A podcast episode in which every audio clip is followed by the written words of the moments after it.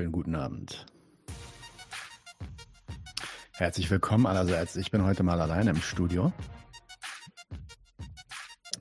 Weil die beiden Kartoffeln machen Urlaub.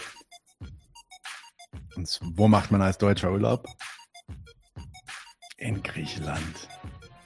Herzlich willkommen bei 99 zu 1, Danielus. Und herzlich willkommen bei 99 zu 1, Markus. Kalispera. Gracias. Wie geht's euch da drüben? Es ist heiß. Wie heiß? Bei euch, bei euch sind 18 Grad oder so, ne? Ja, bei Ja, uns ja, waren es gestern 43 oder 44 Grad tagsüber. Das war schon advanced. Und diesmal auch wieder äh, Feuer in deinem äh, Hinterhof? Äh, Hinterhof diesmal nicht. Äh, allerdings, ich habe gehört, 46 zeitgleich. Ähm, wir haben schon mehrere Tote. Vorgestern ist ein Löschflugzeug abgestürzt, was natürlich sehr scheiße ist. Nicht nur wegen der beiden Piloten, sondern auch davon haben die nicht so viele. Hm. Kommt auch an, wo es abstürzt. Nee, es ist leider, leider richtig Sorry. schön. Hat, es hat mit seinem Kerosin jetzt garantiert nicht noch nachgelöscht. Stimmt, ja, richtig, richtig. Okay, was machen wir denn heute? Erzähl mal. Hier sind auf jeden Fall ein bisschen weniger Grad. Aber doppelt so viel wie bei euch auf jeden Fall, Nadim. Okay. Ja, bei uns heute 18, 19 Grad.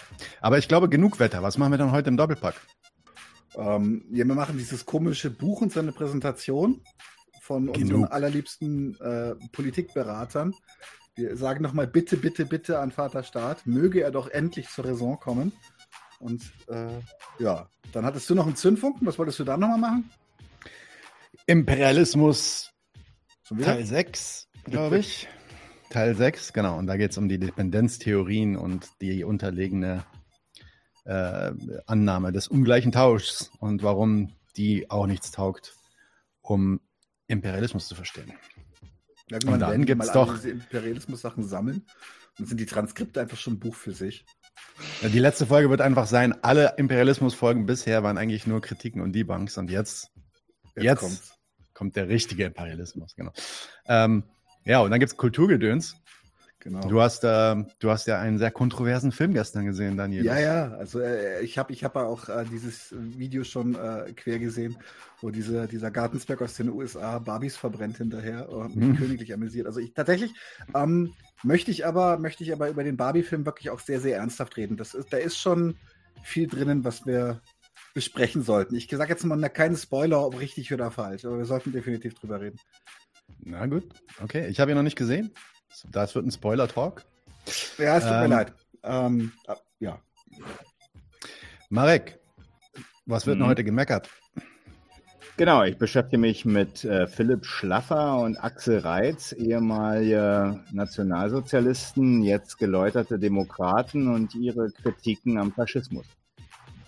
Very nice. Dann haben wir im Echt? Klassenkampf, dann haben wir im Klassenkampfsport Ines Haider da, die ähm, ja mit Anton über ihre Kündigung redet. Das ist groß rumgegangen ähm, auf Twitter. Das können wir uns dann auch nochmal anschauen. Das kommt heute allerdings ganz am Ende. Und dann gibt es nochmal was mit Jason Miles Mhm. zu seinem Film über Wrestler, so- wie ich das verstanden habe. Ne? Nee, er, nutzt, er nutzt etwas aus dem Wrestling, um über amerikanische ähm, Medienlandschaften zu reden. Also das wird Okay. wirklich, glaube ich, ein ganz geiles Essay. Ich habe den Trailer gesehen, den sollten wir auch definitiv verlinken und äh, das, das kommt schon alles ziemlich fett.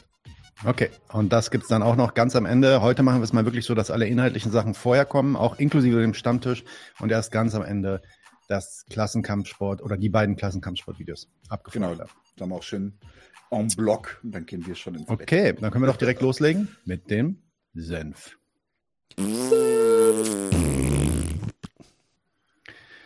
Also, da kam vor kurzem dieses Buch raus, herausgegeben vom, soweit ich das weiß, vom Jacobin Magazin. Ich hoffe, ich sage jetzt nichts Falsches. Auf jeden Fall ist Ines Schwertner, ne? äh, vom Brümer Verlag, genau. Oder Ines Schwertner ist eine der ähm, Herausgeberinnen. Ähm, und genau, dieses Buch äh, wurde dann vorgestellt in einem ja, in einem Theater. Irgendwie machen die jetzt alle diese Theatershows, diese Live-Shows mit sich Leuten, wo man dann Tickets kaufen kann und sich dann angucken kann, was, was da so erzählt wird.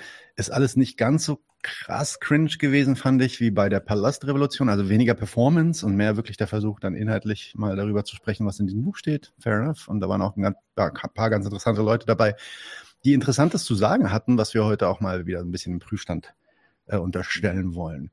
Ähm, da gibt es dieses Video auf YouTube, das heißt, warum wir einen politischen Kurswechsel brauchen, genug Buchpremiere. Und genau das werden wir jetzt mal so in Ausschnitten uns anschauen und ein bisschen was dazu sagen, warum, ja, ob, ob und warum das Zeug, was da äh, besprochen wird, was taugt oder nicht. Reicht es als Einführung oder habt ihr noch was zu sagen, Marek Daniel? Ja, das war im Kino international, das kennst du als Wessi nicht. Ähm, das, äh, da habe ich Only God Forgives gesehen, richtig geiles Kino. Ja, ja, wunderschönes Ostkino, ähm, nicht weit weg vom Alexanderplatz. Da war das, nicht in einem Theater. Ein Lichtspieltheater, so. Ein Lichtspielhaus. Okay. Ein, ein Lichtspieltheater, ja, ein Kino. Okay, wunderbar. Kino sagen wir Wessis.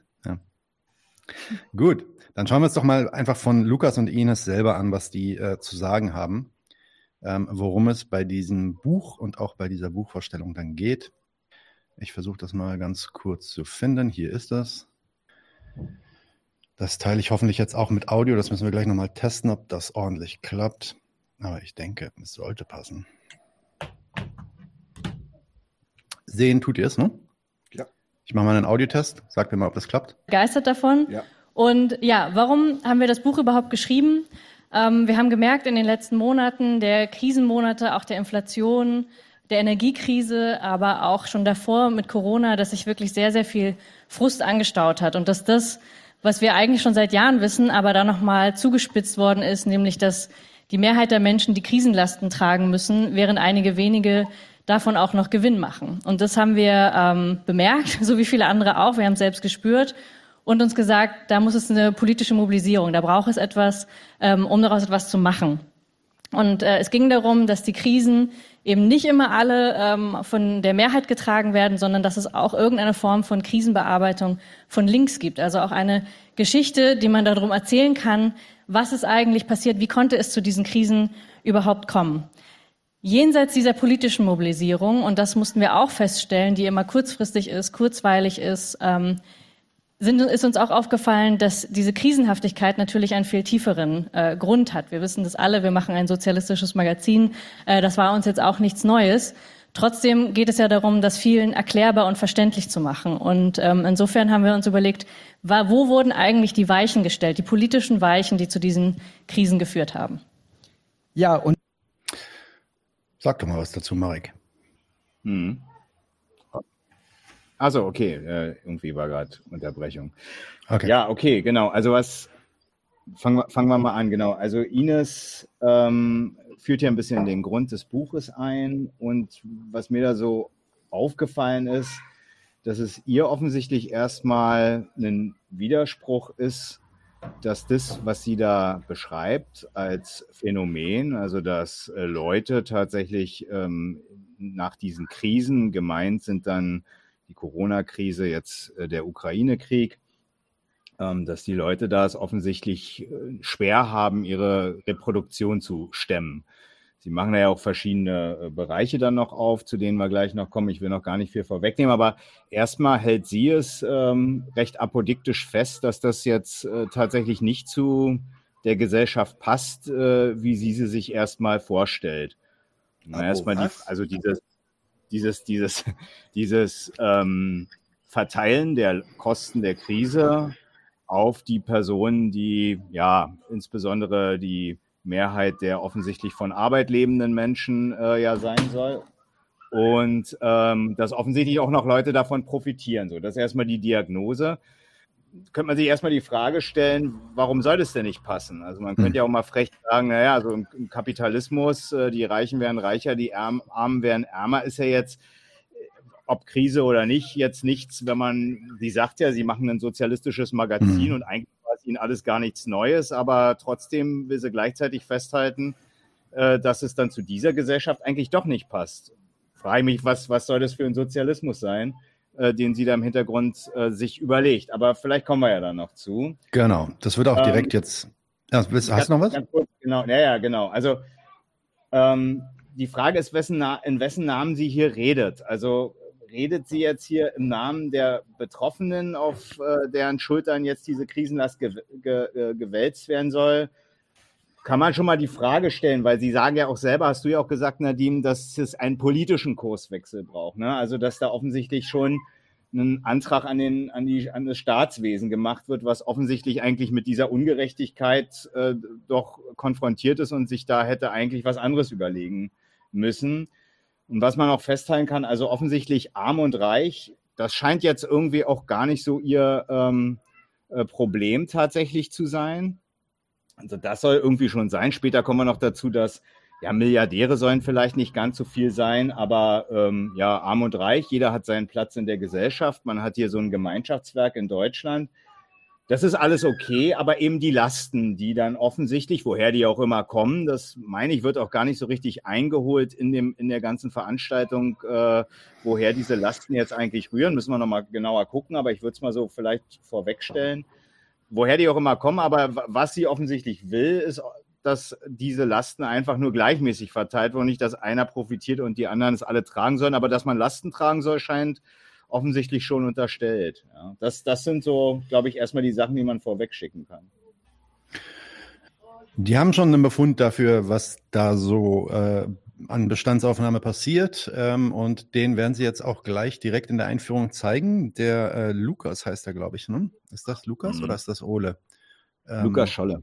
Lukas Scholle, genau. Mhm. Der äh, erzählt jetzt in dem nächsten Satz ein bisschen mehr über deren, ja, ich sage mal, deren, deren, Problemanalyse. Hören wir uns das mal an. Machen wir das Video mhm. wieder an. Und los geht's. Und diese Weichen gehen wir im ersten äh, Kapitel an. Äh, Thema Neoliberalismus, ihr kennt ihn alle.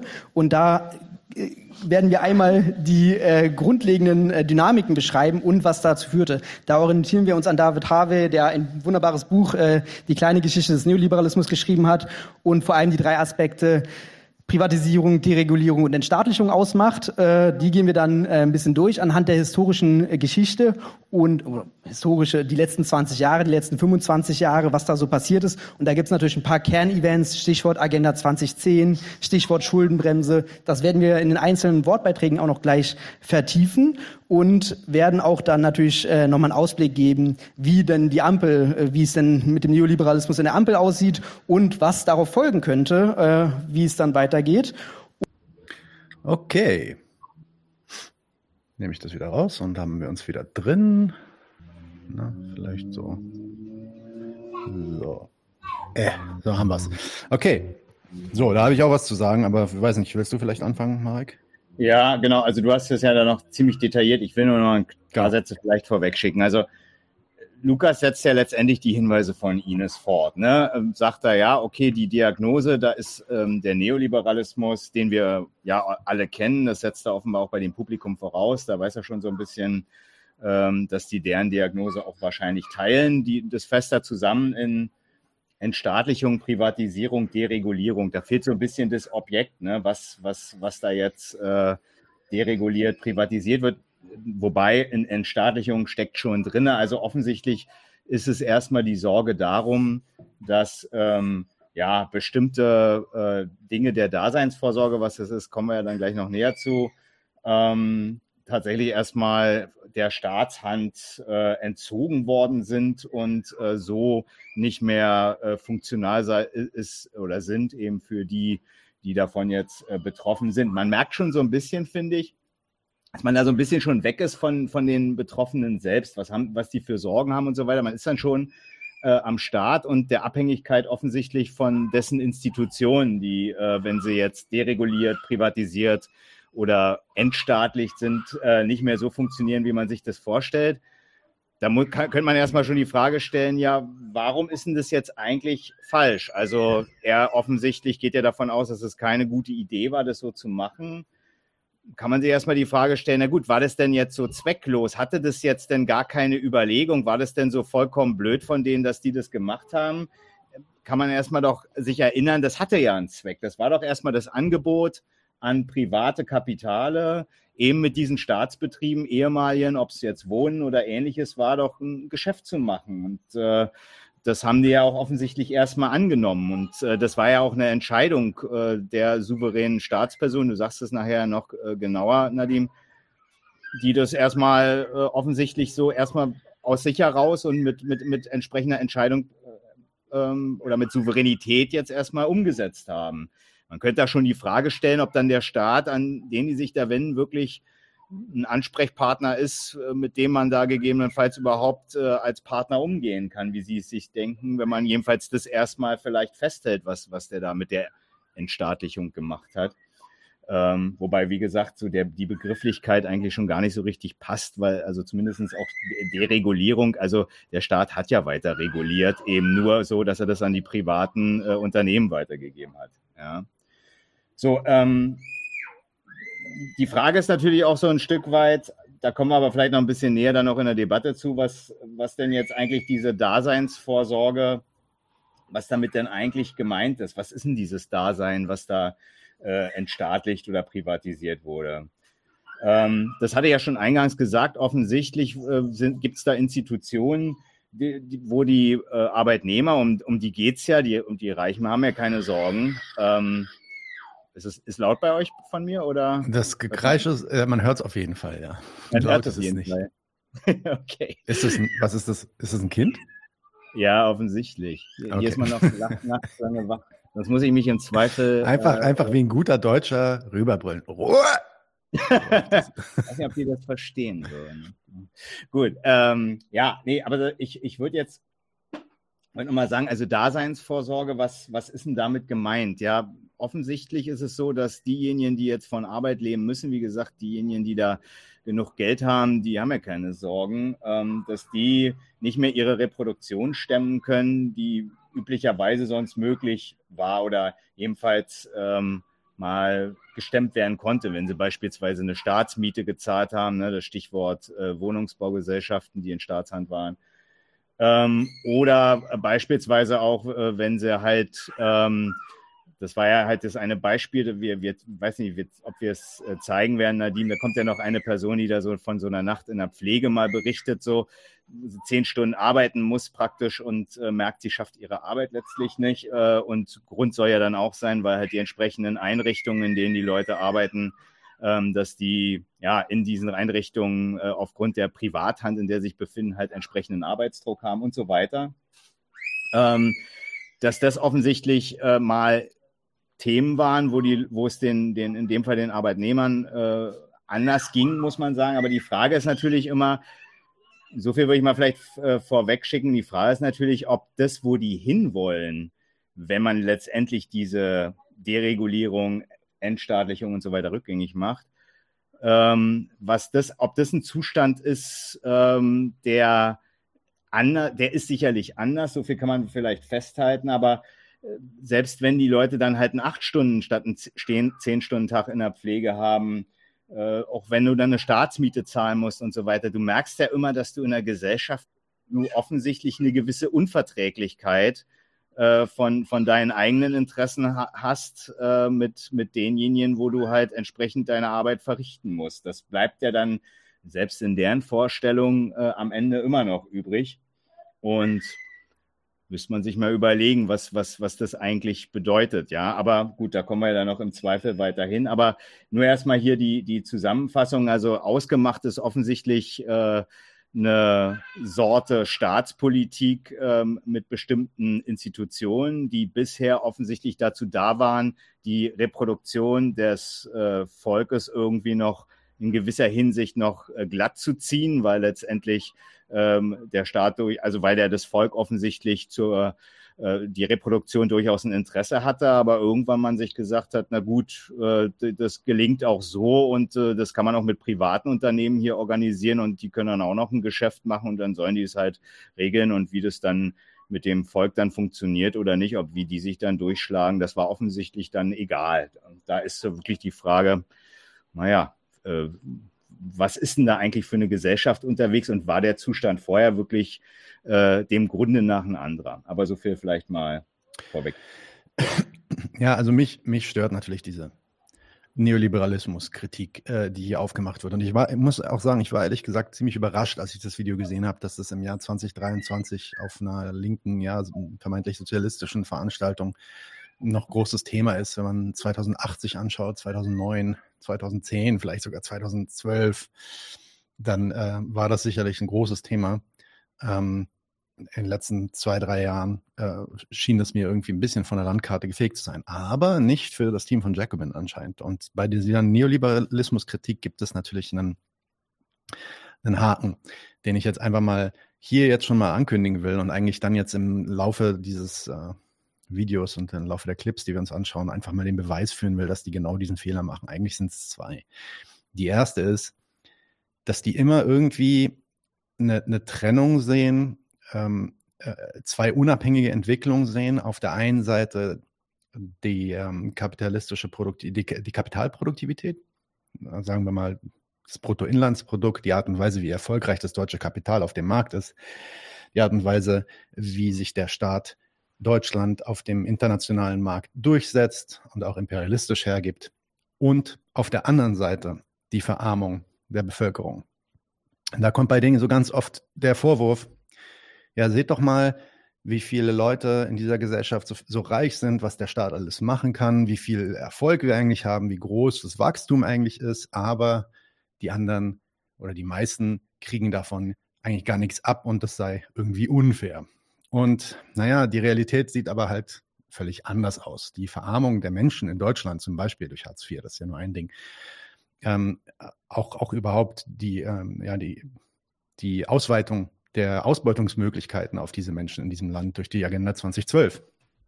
Die hat in Deutschland eben diesen Billiglohnsektor hergestellt und das dann überhaupt, also dieses äh, brutale Wachstum und das Durchsetzen in der internationalen Konkurrenz, vor allem innerhalb Europas, dann überhaupt so erst ermöglicht. Das heißt, diese Art der Verarmung, der Verelendung der äh, Mehrheit innerhalb der Bevölkerung ist eine Bedingung oder ist auf jeden Fall einer der Gründe dafür, dass es dieses Wachstum gibt. Ohne diese zunehmende Verarmung der Bevölkerung gibt es zumindest langfristig auch gar kein Wachstum des nationalen Kapitals. Ich meine, das ist im Endeffekt auch das, sind ja auch Sozialisten, wie sie sagen. Das ist doch das, was der Marx nachgewiesen hat in seinen drei Bänden, dass äh, zu dieser Gesellschaft diese Verarmung und die Verelendung der Gesellschaft gehört und ähm, das nicht von, voneinander trennbar ist. Die, und die Idee, dass man einen Kapitalismus haben kann ohne irgendeine Armut, und auch ohne eine zunehmende Verarmung dieser Bevölkerung ist eine, ja, eine utopische oder eine ähm, ja, falsche Idee. Und das, das wird jedoch ganz oft bei, den, bei diesen Kritikern des Neoliberalismus, wie die sich jetzt hier geben, wird es einfach ignoriert. Die, da wird einfach konstatiert, dass das eigentlich nur eine politische Verschwörung von irgendwelchen kapitalistischen Hintermännern in der Regierung ist. Ähm, dann sagen die Thatcher und Reagan und dann muss auch noch Schröder gesagt werden und damit ist es erledigt. So, das waren dann und dann vielleicht noch Montpellerin Society, die äh, Société, ja, die äh, sich da zusammengesetzt haben und eine Verschwörung äh, geschmiedet haben und die ganzen Thinktanks unterwandert haben und am Ende sind es eigentlich bloß Ideologien, die in den Köpfen von diesen Regierenden da die Herrschaft an sich reißen, das Ruder an sich reißen und das ist dann für dieses Ungleichgewicht verantwortlich. Und das ist ja nicht so, dass die Sachen, die wir da benennen, also Mont Pelerin Society und auch Thatcher und Reagan, dass es diese so nicht gegeben hätte und dass sie sich nicht auf wirkliche Fakten beziehen. Also das ist keine Verschwörungstheorie, sondern es sind offensichtliche historische Fakten, die da passiert sind. Was aber dabei außer Acht gelassen wird, und das ist jetzt der zweite Fehler, wenn man sich nur auf diese Leute stürzt, die da irgendwelche dummen Gedanken hatten oder vielleicht falsche, böse Gedanken hatten, vielleicht einfach nur Profitgier haben walten lassen, damit wird außer Acht gelassen, dass der Staat selbst, die Regierung selbst einen Zweck verfolgt. Aus Ihrer Sicht ist es einfach, ist der Staat eigentlich nur so ein neutrales Werkzeug der Moderation gesellschaftlicher Interessen. Und da, da ist so ein Kräftezerren in diesem Staat. Also die, das ist die typische, so wie die argumentieren in diesem Video, ist das die typische bürgerliche Sozialkunde-Ansicht davon, was die Demokratie und was dieser Staat hier zu tun hat. Ja, das ist halt für Sozialisten naja, lassen, lassen wir das Argument. Ich will jetzt hier nicht so diese, diesen Ehrentitel äh, durch die Luft schwingen, aber ich würde einfach mal sagen, dafür, dass ihr Marx gelesen habt und so, solltet ihr das doch eigentlich besser wissen. Das Problem besteht nicht darin, dass einfach so Verschwörungstheorien ähm, nicht stimmen. Ja, also es ist nicht, dass Reagan nicht wirklich dereguliert hat oder dass die Thatcher nicht wirklich eine neoliberale Wende eingeleitet hat dort, ähm, sondern das Problem ist, dass ihr den Staatszweck äh, des nationalen Wachstums ignoriert, dass der Staat sich eine Herrschaft aufstellt und sich den Kapitalismus zunutze machen will. Und dass er, damit er sich den Kapitalismus zunutze machen will, seine Kapitale auch bei sich im Land halten will, die zufrieden halten kann und auch nicht nur die zufrieden halten kann, sondern die auch produktiv halten kann, das auch einhergeht mit einer Notwendigkeit der Verarmung der Mehrzahl der Bürger in seiner Nation. Ja, und wie gesagt, das, dieses, dieser Fehler zieht sich durch die gesamte Argumentation. Deswegen würde ich sagen, also es kommt vielleicht gleich auch in dem nächsten Clip nochmal, aber es ist völlig falsch zu sagen, schaut mal her, wie produktiv Deutschland ist. Das sagt Ines an einer Stelle. Ja. Deutschland ist so produktiv. Und wir haben so eine krasse Kreditmacht und wir können uns alles, wir können uns so viel leisten, wenn wir nur wollten. Warum sollen wir nicht auch alle anderen davon profitieren lassen? Ja, wir sollten MMT machen. Höfgen kommt dann später, sagt MMT machen, damit es allen besser geht. Weil es ist genau diese Produktivität, diese imperialistische Vorherrschaft in Europa und die Macht, die es in Europa und in der Welt hat, die Deutschland heute darstellt, die beruhen eben gerade auf dieser Verarmung und Verelendung des Volkes. Das eine ist ohne das andere nicht zu haben. So, das ist vielleicht einmal der erste äh, Pflock in den Boden, den ich hier rammen möchte, bevor wir jetzt mal weitermachen. Ähm, soll ich mal, weil das sind ja jetzt ein paar Minuten noch, die wir uns anschauen werden, soll ich mal die Geschwindigkeit ein bisschen erhöhen von dem Video? Ich mache das mal, wa? Ja, ich finde eine gute Idee. Genau, also sorry, die, die Leute, die sich da jetzt, die aufgetreten sind, wenn ihr euch jetzt ein bisschen schnell anhört, aber ich glaube, man kann auf äh, ein bisschen schnellere Geschwindigkeit da noch mitbekommen, was erzählt wird. Okay, als nächstes kommt dann Dirk Hirschel, Chefökonom bei Verdi. Ähm, und der hat dann ein kleines Gespräch mit der Ines. Und da geht es dann um die Gewerkschaften und ja, um den letzten Streik, den sogenannten Streikfrühling, also das, was im, äh, im Frühling hier in Deutschland so an Streiks passiert ist und an neuen Aktivitäten gewerkschaftlicher Seite. Das spiele ich jetzt mal ab. Ganz besonders in der Streikgeschichte. Und äh, du nennst deinen Titel auch, äh, dein Kapitel auch Streikfrühling. Und was war diesen, diesen Frühling besonders? Ja, es waren zunächst mal besonders erschwerende wirtschaftliche Bedingungen. Ja, wir hatten eine sehr hohe Inflation von fast 8 Prozent. Das hat ein Riesenloch in den Geldbeutel der Kolleginnen und Kollegen gerissen. Wir kamen geschwächt aus der Pandemie raus. Also wir hatten in den zwei Jahren, als der Virus äh, durch die Republik äh, tobte, hatten wir Mitgliederverluste in der Größenordnung, wie wir sie in den zehn Jahren vorher nicht hatten. Ja? Und ähm, das hat uns zunächst mal geschwächt, aber dann kamen diese beiden großen Tarifrunden, Post und, äh, und öffentlicher Dienst.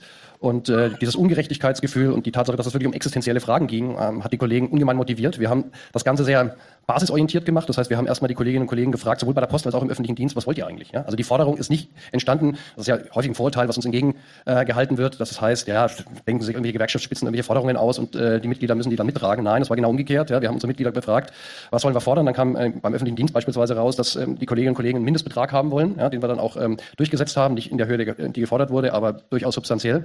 Und das erklärt ein Stück weit, warum die Mobilisierung so gut gelaufen ist. Ja, also Mitglieder sind eingebunden worden von der Forderungaufstellung, dann gab es Tarifbotschafter. So, also wir hatten, wir waren ständig, ständig im Gespräch miteinander, wie, wie, wir weitermachen sollen. Das Ganze ist von langer Hand vorbereitet worden. Ne? Das, äh, also so eine, so eine Streikbewegung entsteht nicht aus dem Nichts. Und das gab eben ähm, ein hohes Ungerechtigkeitsempfinden bei den Kolleginnen und Kollegen. Und äh, am Ende des Tages war das ein gigantischer Erfolg. Wir haben in fünf Monaten 100.000 Mitglieder gewonnen. Ja, davon kann die FDP nur träumen. Und ähm, ja, das ist auf jeden Fall. Ja, herzlichen Glückwunsch, dass ihr da auf jeden Fall die FDP überholt habt. Das ist doch super. Ähm, also erstmal erstmal vielleicht konstatieren, was er hier ähm, als als äh, ja, Bestandserhebung macht. Ja, Ungerechtigkeitsgefühl hat die Leute motiviert. Und da muss man ja auch sagen, also das habe ich auch gestern haben wir das diskutiert, Daniel und Marek.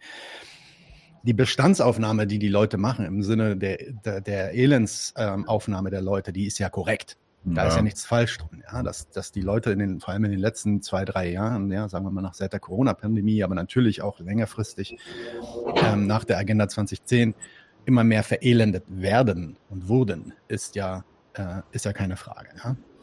Ähm, eine, eine Sache, auf die ich hier mal hindeuten möchte, und das wird auch gleich kulminieren in einer anderen Frechheit, die ich, also ich nenne das eine Frechheit, aber ähm, er sagt an der einen Stelle, dass er, dass der, dass die Verdi-Leute sich dann irgendwann mal auch einfach mit den Leuten zusammengesetzt haben, um zu hören, was die denn so wollen, was die denn so an Forderungen haben. Und da muss man sich doch echt schon mal sagen, dass der das hier überhaupt irgendwie so bringen muss, ja, dass der sich da auf die Bühne setzen muss und sagen muss, ja, guck mal, wir haben, diesmal haben wir sogar mit den Leuten geredet und uns deren Forderungen angehört. Äh, das äh, ist ja schon eigentlich ein Armutszeugnis, ja. Und gleichzeitig sagt er, aber muss er natürlich sofort hinten ranhängen, ja, na, na, wir konnten natürlich nicht alle Forderungen umsetzen, natürlich nicht. Natürlich können nicht alle Forderungen umgesetzt werden. Ähm, aber ja, er nennt die Forderungen, die er hat umsetzen können, durchaus substanziell. Also ich weiß, ich habe jetzt diese Zahlen nicht im Kopf, aber alles, was ich gesehen habe, ist das meiste, was da, was da an Forderungen durchgegangen ist, nicht mal ähm, mit, einem, mit einem Inflationsausgleich irgendwie. Genau, das ist ein Reallohnverlust, das ist ja das Dreiste. Und ähm, naja, substanziell ist es natürlich dann ein gigantischer Erfolg da, dafür, dass er irgendwie den zig Leute noch mit in die Gewerkschaft gebracht hat. Aber so funktioniert das halt auch. Und das muss man halt auch sagen. Naja, wenn die Not der Leute größer wird, dann ja, dann haben die Leute natürlich dann auch ein Interesse daran, in die Organisation zu gehen, sich dann da hinzusetzen, die Gewerkschaftsarbeit zu machen, diese Proteste durchzuziehen, die Streiks durchzuziehen, weil sie halt äh, kurz vorm Ende sind. Und das ist auch etwas, was erklärt wird, äh, ja, von, von dem Marx zum Beispiel oder auch von, ja, von uns hier regelmäßig, ist, dass, ja, dann, dann kommen die halt mit ihren Forderungen, dann äh, sitzt da der Herr Chefökonom der Verdi und der lässt sich die, dann hört er sich die Forderung auch mal an, weil der sehr genehm ist und sich den dann auch mal irgendwie ähm, ein bisschen Zeit gibt, zu hören, was die eigentlich wollen. Dann nimmt er natürlich nicht die Forderung, sondern wässert die noch runter und dann kommt irgendwas zurück und dann sagen die Leute, na gut, besser als gar nichts und dann gibt es auch wieder ein bisschen mehr Ruhe. Und äh, so funktioniert das halt. Und deswegen ist auch diese Gewerkschaftsarbeit und dieser Fetisch auf diese, also das ist nur meine Ansicht jetzt, aber dieser Fetisch auf diese Arbeitskämpfe als äh, das, das Mittel irgendwie für eine Sozial... Wir reden ja immer noch über ein sozialistisches Magazin. Ja? also für eine sozialistische Agitation und eine sozialistische, vielleicht sogar revolutionäre Bewusstseinsbildung ist für mich äh, der falsche Ansatz. Sagt ihr mal was, wenn ihr noch was sagen wollt. Ansonsten machen wir weiter. Ich weiß gar nicht, ehrlich gesagt, wofür der, du hast es ja selber eigentlich schon äh, gesagt, ne, was, oder ihr habt es ja mit Reallohnverlust, habt ihr schon einen wichtigen Hinweis gegeben. Ich weiß gar nicht, was, was der da was der da eigentlich für, für eine Erfolgsstory, ich meine, die wollen ja da was, eine Geschichte von links über die Krisen erzählen, was der da eigentlich äh, zu, zu suchen hat. Ja, und du, ich glaube, du hattest ja auch äh, drüber nachgedacht, ich weiß nicht, ob der, oder kommst du da noch drauf, Nadim, wenn, wenn, wenn der jetzt äh, hier kommt, äh, die Politik hat uns äh, Knüppel zwischen die Beine gebracht, ja, ja, das, das kommt jetzt. gesagt, ne? Achso, das, kommt, das, kommt, jetzt, das ja. kommt jetzt als nächstes, genau. Aber er redet jetzt dann, er wird dann noch ein bisschen mehr darüber reden, er wird noch ein bisschen mehr darüber reden, warum denn eigentlich die Gewerkschaften so schwach sind, wie sie sind. Ja? Und ähm, da, äh, ja, das hören wir uns jetzt auch mal an und dann können wir vielleicht darüber kurz reden, Martin. Ich mache es direkt auf. Mhm. Ja. Let's go. Wie kann der weiter genutzt werden und wie kann das quasi langfristig wieder den Gewerkschaften äh, zugute führen? Ja, dazu muss man zunächst mal ein paar Worte sagen, warum die Gewerkschaften so schwach waren lange Zeit. Ne? Das hing im Wesentlichen damit zusammen, dass wir es nicht geschafft haben, dem ökonomischen Strukturwandel organisieren zu folgen. Also das heißt, ähm, kurz zusammengefasst, Arbeitsplätze im industriellen Bereich, die hoch organisiert waren, gute Arbeitsplätze waren, sind weggebrochen, es sind neue Arbeitsplätze entstanden in den Dienstleistungssektoren, die sehr kleinteilig sind, was die Unternehmenslandschaft anbelangt und geprägt sind durch prekäre Beschäftigung. Da ist es für Gewerkschaften doppelt, dreifach schwer zu organisieren im Vergleich ähm, zu einer Autofabrik oder zu einem Stahlwerk. Und das haben wir in den letzten 30 Jahren nicht geschafft. Wir haben die Hälfte unserer Mitglieder verloren. Wir waren kurz nach der deutschen Einheit, äh, waren wir bei über 10 Millionen äh, inzwischen haben wir knapp über fünf Millionen Mitglieder. Das war eine wirklich dramatische Entwicklung. Wir reden ja hier auch über die Auswirkungen neoliberaler Politik. Wir sind natürlich auch politisch geschwächt worden. Ja? Also die äh, Zeit der Agenda 2010, als der Niedriglohnsektor ausgebaut wurde, als die prekäre Beschäftigung, also die, die Leiharbeit, die Werksverträge, die Minijobs äh, staatlich gefördert wurden und als Hartz IV einge eingeführt wurde, das hat uns Knüppel zwischen die Beine geschmissen so und diese Politik hat uns hat unsere Verhandlungsmacht massiv geschwächt so und jetzt haben wir natürlich diese Schwächung nicht einfach so hingenommen, sondern wir haben zunächst mal, wie man es in der, in der, Welt der Wirtschaft auch macht, wir haben erstmal Kräfte gebündelt, wir haben fusioniert, aus 16 Gewerkschaften wurden acht, das hat den Niedergang nicht gestoppt. Dann haben wir Organisationsreformen gemacht, dann haben wir geguckt, was machen die Angelsachsen besser, ja, und haben die gewerkschaftliche Strategie des Organizings übernommen, ja, also sind gezielt mit Organisern dort reingegangen, wo wir weiße Flecken hatten, haben wow. das relativ erfolgreich äh, hinbekommen und haben die Mitgliederverluste dadurch deutlich reduzieren können. Ja, also in den 2000er Jahren haben wir noch 25 Prozent unserer Mitglieder verloren, in den 2010er Jahren in Anführungszeichen nur noch 5 Prozent. Das ist noch keine Trendwende. Wir müssen jetzt auch äh, genau hingucken, ob die Entwicklung, die ich gerade beschrieben habe, ob das ein Sondereffekt ist oder ob wir jetzt als Gewerkschaft eine Zeitenwende erhoffen, ähm, bekommen, was wir uns natürlich erhoffen. Aber da müssen wir noch viel tun. Ja? Und ähm, was müssen wir tun? Nach meinem Dafürhalten ist diese Strategie des Organizings äh, sehr vielversprechend. Da müssen wir noch mehr Mittel ähm, locker machen, müssen wir auch mehr Personal einstellen, um, um da weiter nach vorne zu kommen. Und ähm, darüber hinaus äh, geht es natürlich auch die, die, darum, die Bereiche, wo wir stark organisiert sind, öffentlicher Dienst, die ehemaligen Staatsunternehmen, ja, ähm, die weiterhin zu stärken. Aber zur Wahrheit gehört natürlich auch, also neben äh, Organizing und äh, neben besserer Organisationspolitik brauchen wir auch eine politische Stärkung. Also wir brauchen äh, politische Organisationshilfen, da ist sozusagen das äh, klassische Stich. Okay, machen wir hier mal eine Pause. Ich finde es halt irgendwie schon ein bisschen dreist, weil ist nicht damals Hartz IV auch mit den Gewerkschaften zusammen umgesetzt worden? Also das ist das ist auch, äh, das ist eine Sache, also dass der sich da hinsetzen kann und unwidersprochen sich da hinstellen kann und davon reden kann, dass die einen Knüppel zwischen die Beine geworfen haben. Aber es ist ja jetzt nicht so, es ist ja jetzt nicht so, dass die selber die Hartz-IV-Reform oder der Agenda 2010 ja, ja, geschrieben hätten oder so. Klar, so ist es nicht, ja. Aber dass die die Sozialpartnerschaft gesucht haben und von genau. Anfang an äh, auf diese Art und Weise äh, in, an, in die Diskussion mit der Politik gegangen sind und sich dann quasi auch da vollends aufgegeben haben. Wenn man schon eine Bestandsaufnahme darüber macht, was man als Gewerkschaft so geleistet hat, das macht er ja am Anfang dann auch richtig, wenn er sagt, ey, ja, wir haben hier viele Leute verloren aufgrund des Strukturwandels und so. Das sind, glaube ich, auch gar nicht so schlechte Argumente. Ähm, dass es dann vielleicht schwieriger ist, in neueren Industrien irgendwie äh, Fuß zu fassen als Gewerkschaft. Aber wenn dann schon so eine ähm, äh, Bestandsaufnahme dann doch wenigstens ehrlich sein darüber, äh, ja, dass man da eigentlich helfende Hand war. Hm. Ja.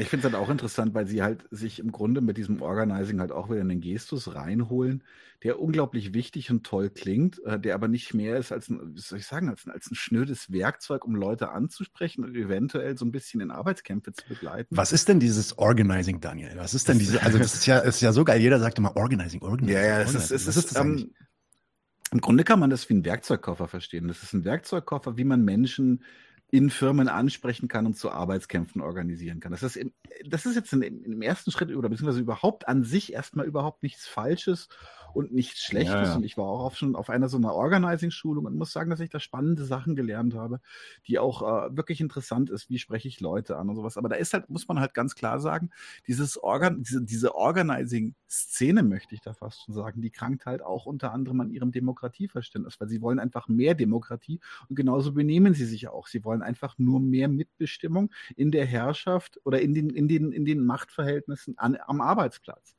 Also es geht, weil das ist zum Beispiel eine Sache, die in diesen ganzen Organizing, ähm, ja, Konferenzen etc. kaum zur Sprache kommt, dass man tatsächlich, dass es am Ende des Tages eigentlich darum gehen muss, dieses Klassenverhältnis komplett aufzulösen, umzukrempeln, sondern es wird immer schön organisiert und dann wird ein Streik gemacht und dann ähm, klopfen sich alle gegenseitig auf die Schulter, weil hu, wir waren, wir waren irgendwie zwölf Leute bei dem Streik, das ist irgendwie zwei mehr als gestern. Und ähm, das ist dann der Erfolg, den man hat. Und das ist auch das, worauf, worauf also die Zielsetzung. Und diese Zielsetzung ist, im Grunde halt nichts anderes als es ist systemerhaltend. Also im Grunde, ich, ich, ich, ich, ich ratz da so ein paar, ein paar Euro mehr raus. Ich gründe einen Betriebsrat, ähm, habe so eine gewisse Mitbestimmung dadurch in meinem Betrieb. Äh, aber am Ende des Tages kommt dabei nichts rum. Vor allem das Problem ist halt dadurch, dass hier halt diese, in meinen Augen zu fokussierte äh, äh, Strategie fahren, was die Inhalte angeht. Die machen das ja auch aus so einem Gestus heraus, dass sie die Leute nicht erschrecken wollen. So, nein, nein, wir hm. sind keine Kommunisten, wir wollen euch nur hm. dabei helfen, euch irgendwie äh, zu organisieren.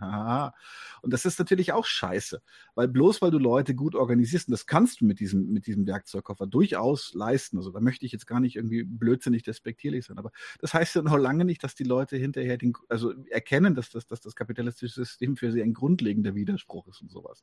Und die sind dann happy mit ihren Gehaltserhöhungen, happy mit ihrem Mitspracherecht, das sie im Betriebsrat haben.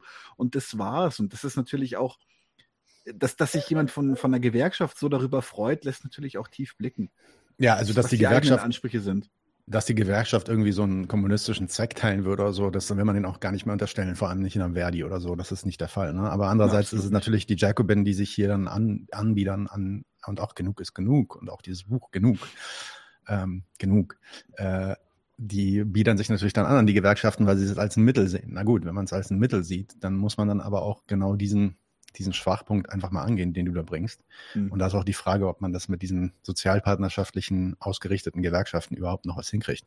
Ähm, ich würde jetzt kurz weiterspielen, weil er redet ja. gleich weiter darüber, äh, warum die so an Bedeutung verloren haben. Warte, warte mal ganz kurz noch. Also, Mach mal. Ja, noch, mhm. ein, ein Punkt hätte ich noch.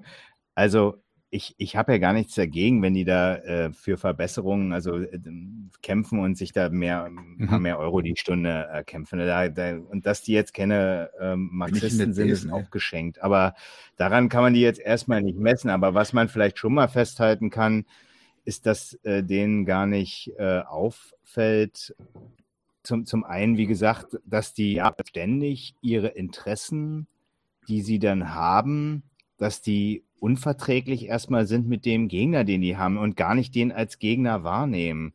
Man kann sich ja schon mal einfach überlegen, wenn, wenn die jetzt äh, tatsächlich nicht zwei, drei Euro, du hast es eigentlich schon ganz schön gesagt, Daniel, wenn die nicht zwei, drei Euro fordern, sondern halt 20 Euro mehr, da merkt man dann schon, dass, da merkt man selber schon, dass das nicht realistisch ist, weil man es immer am, am Interesse, am Geschäftsinteresse seines Gegners, überhaupt nur das Geschäft Ah. Hallo? Ja, ja, du Hörst bist back. noch? Du bist, du bist zurück. Du bist zurück. Alles gut. Okay. Also, ähm, ich wollte nochmal auf diese Unverträglichkeit der, der Interessen da auch mal hinweisen, weil der, der Witz ist doch, du kannst ja dein Interesse an einem höheren Lohn wirklich nur so weit ausreizen, wie du halt letztendlich noch ähm, oder wie überhaupt noch das Geschäftsinteresse bei deinem Gegenüber besteht. So, der, der, der das Interesse jetzt erstmal nicht, nicht hat, dass dein Lohn steigt, weil es eine Kost ist so erstmal. Und ähm, das, das merken die gar nicht. Die denken die ganze Zeit, das geht überein und merken gar nicht den fundamentalen Widerspruch, der da aufeinanderprallt. Deswegen war mein Beispiel so, was ist, wenn ich jetzt 30 Euro mehr Lohn irgendwie die Stunde verlange? Weißt du schon selber, äh, sagen, gucken sie dich blöd an und sagen, das ist doch Quatsch. Ja, das würde sicherlich bedarfsorientiert sein, aber weiß jeder so, ist nicht realistisch. Also merkst du, merkst du dann auch schon, ähm, dass dieses, dass das Verhältnis und dass der Gegner, den die da haben, und der sagt es ja auch selber, die, die Industrie äh, restrukturiert sich und sie sind da nicht hinterhergekommen, da merkst du doch dann auch schon irgendwie, wie, wie schnell die eigentlich drauf sind. Ne? Und, und, und letzter Punkt noch, und, und wenn der Staat dann noch daherkommt und denen, wie er sagt, selber sagt, Knüppel in die Beine äh, schmeißt, da hast du eigentlich in dem Moment, könnte einem auffallen, dass da der, der nächste Gegner eigentlich auf einen wartet und, und nicht der nächste Partner, mit dem man irgendwie freundlich äh, zu einer Einigung kommen muss. Da, da hat man mehr Feinde, als, als einem lieb ist, aber daran denkt dieser Gewerkschaftsmann nicht so. Ja. Ich, ich würde sogar sagen, dass die dran denken, weil äh, ich meine, der, der, ein Teil der Sozialpartnerschaft, die diese Gewerkschaften eingehen, ist ja, ist ja das Anerkennen und nicht nur das Anerkennen, sondern auch das, ja, das bedingungslose Akzeptieren quasi, dass die, ähm, dass zur Notwendigkeit des eigenen Überlebens dieser ganzen gewerkschaftlich organisierten Leute ähm, ja ein funktionierendes ein funktionierender Kapitalstandort dazugehört. Das, das haben der, das ist ja fast schon eine, eine, gewisse Notwendigkeit, die die dann akzeptiert haben. Und das ist dann auch eine gewisse Notwendigkeit der Entwicklung der Gewerkschaft, dass die Gewerkschaft dann halt eigentlich nur noch zu einer Art Mittler, so ein Manager wird, ähm, der da halt dafür sorgt, wenn es dann gar nicht mehr geht, irgendwie ein bisschen, also ich finde es ich find's wirklich bezeichnend, mit was für einer legeren Lockerheit der sich da hinsetzt und sagt, ja, natürlich haben wir die Forderungen nicht ganz durch, nicht ganz durchsetzen können, aber substanziell äh, sind wir nachher Ja, gekommen. So, ja, also das wird, das wird, äh, das wird als so ein Standard hingestellt, dass wenn die, wenn die, wenn die Arbeiterschaft was fordert, dann ist das sowieso erstmal nur nur eine Empfehlung quasi im besten, im Ja, besten ja. Wille, ja. Und die, die, die Herrscher quasi dieser Arbeiterschaft oder die, die, die, die Zwischenherrscher, dieser, die Mittler dieser Arbeiterschaft, die kümmern sich jetzt darum, okay, wie ist das vereinbar mit dem äh, Wohl des Kapitalstandorts, gemeinsam mit den, äh, mit den äh, Kapitalverhändlern dann natürlich. Ja, Daniel. Ich wollte tatsächlich nur sagen, dass das mich erinnert, dass, äh, was die Gewerkschaften machen, auch extrem an Parteipolitik. Das ist so dieses, die- dieses, die sind einfach Zwängen ausgesetzt, äh, die sie, die sie gar nicht anerkennen wollen. Sie können gar nicht die Politik machen, die sie manchmal auf ihren Pamphleten äh, niederschreiben, weil sie genau wissen, wenn sie die Politik tatsächlich machen würden, würde ihnen sowas von der, äh, wie soll ich sagen, der Marsch geblasen werden. Bei Parteien würden sie wahrscheinlich gar keine Wähler kriegen würden für, oder würden irgendwie, irgendwie äh, ähm, von unserer wehrhaften Demokratie abgefrühstückt werden, aber auch bei Gewerkschaften, wenn die jetzt zum Beispiel mal reingehen würden mit der Haltung, das ist ja genau das, das Ekelhafte daran, sie gehen ja rein mit der Haltung, dass sie mitteln, du hast es ja wunderbarerweise gesagt, sie vermitteln zwischen, zwischen anscheinend berechtigten Interessen, dem berechtigten Interesse nach mehr Geld und dem anscheinend ebenso berechtigten Interesse nach mehr Profit. Und wenn du auf dieser Ebene bist, dann hast du doch eh schon verloren. Aus jeder, aus jeder ernstzunehmenden kommunistischen Perspektive heraus. Wenn du diesen, diesen krassen Widerspruch einfach nicht so nimmst, sagst so, hey, die einen sind scheiße und wir wollen die eigentlich komplett loswerden, äh, bis wir sie komplett losgeworden sind, da lass uns doch mal vielleicht um ein paar mehr, rauspressen, ja, einfach damit mehr zu fressen da ist, was ein völlig legitimer Ansatz für eine Gewerkschaft wäre. Aber das können sie überhaupt nicht bringen, weil in dem Moment sind sie raus, Sozialpartnerschaft ist beendet und die Sozialfeindschaft etabliert. Sollten sie vielleicht mal machen. Machen wir mal weiter, weil der redet da noch ein bisschen zu. Stichwort sind ähm, Tarifverträge, ja, die Okay. könnten politisch gestärkt werden. Ja. Das funktioniert in der Ampel nicht, schadet an der FDP. Ja. Also wir brauchen da ähm, erleichterte Allgemeinverbindlichkeit an Tarifverträgen, weil die Situation ist dramatisch. Ja. Wir hatten in Deutschland, in, den, äh, in Westdeutschland, um genau zu sein, Ende der 80er Jahre sind 80 Prozent der Beschäftigten kamen in den Genuss eines Tarifvertrages. Ja. Das, also da konnte man wirklich noch davon reden, dass Deutschland, dass in Deutschland die Gewerkschaften die Lohnentwicklung geprägt haben. Ja. Jetzt ist die Situation die, dass nur noch die Hälfte der Beschäftigten durch einen Tarifvertrag gestützt wird, äh, geschützt wird. Ja. Und äh, da müssen wir wieder hinkommen, ja, zu, einer, zu einer Tarifbindung von 80 Prozent. Und das kriegen wir aus eigener Kraft nicht hin. Ja. Also da brauchen wir sozusagen politische Unterstützung.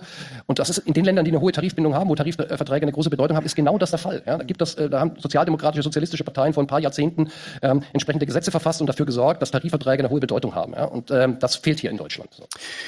Also erstmal ist, ist mal wieder bezeichnend, die typische Erklärung von so einem Typen, wenn er sich darum drücken will, wirklich zu erklären, warum da jetzt, warum da jetzt weniger Tarifverträge unterwegs sind, ist eine negative Bestimmung. Ja, weil wir als Gewerkschaft sind wir geschwächt.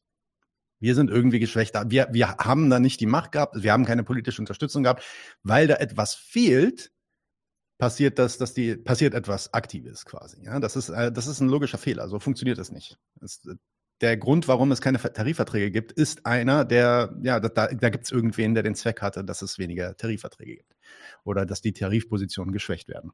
Jemand ist also an der Schwächung interessiert. So, und was es jetzt also für ihn braucht, weil er, weil er von diesem Negativum ausgeht, was es für ihn braucht, ist im Endeffekt also wieder die Partei. Er will eine, eine Partei im, im Parlament, die nicht nur von den Neoliberalen vereinnahmt wird, das ist jetzt wieder diese Jacobin-Linie, sondern sich der Stärkung der Gewerkschaften verschreibt. Man merke, schon an seiner Rede wird hier also absolut klar, von einer Kampfesmacht, die diese Gewerkschaft mit immerhin fünf Millionen Mitgliedern in einem Land von 80 Millionen Leuten äh, eigentlich darstellen könnte, will der gar nichts wissen. Der redet von Anfang an davon, nee, nee, mhm. wir, brauchen, wir brauchen Unterstützung im Parlament, die uns da wieder mehr den Rücken freiräumt. Denn nur dann kriegen wir das auch wieder hin, äh, stärkere Tarifverträge zu haben. Was er sich wünscht, ist also eine Repräsentation in Form einer Partei in der Regierung. Und die Sozialpartnerschaftlichkeit steht ihm damit dann auch wirklich auf die Stirn geschrieben. Und jetzt kommt dann auch direkt Ines und wird nach Forderungen gefragt.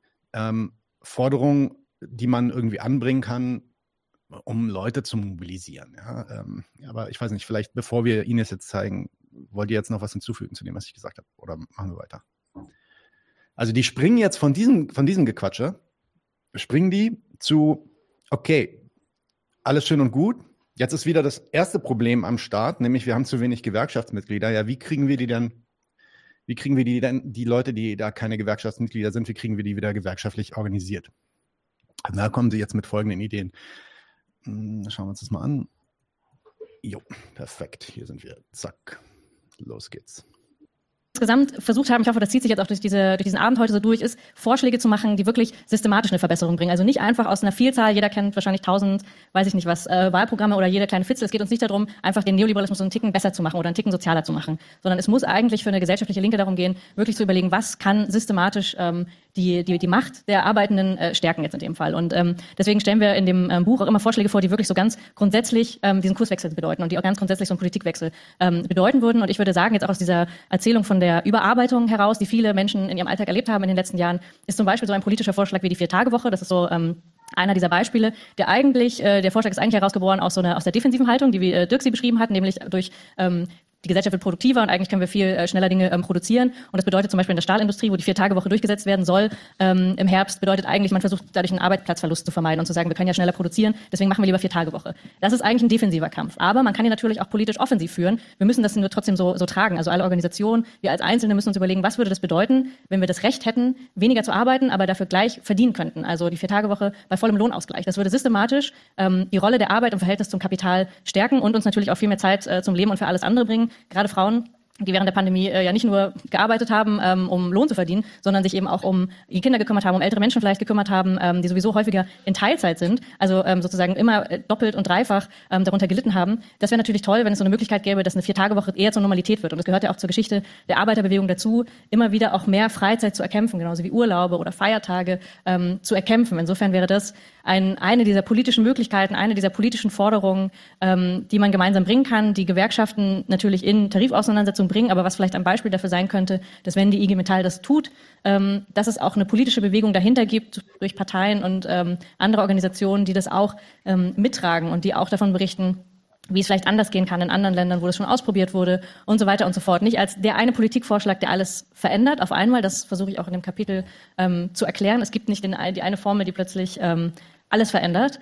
Aber es könnten verschiedene Vorschläge gemeinsam grundsätzlich dafür sorgen, dass man eine Verbesserung nicht nur der Lebensbedingungen hat, sondern wirklich ganz grundsätzlich ein neues Recht erkämpft oder sich sozusagen systematisch etwas erkämpft, was auch so schnell nicht wieder von ähm, ja, anderen Institutionen, den herrschenden Klassen wieder zurückgewonnen werden kann. Also wirklich so ein richtiger Geländegewinn sozusagen. Das wäre so ein Vorschlag.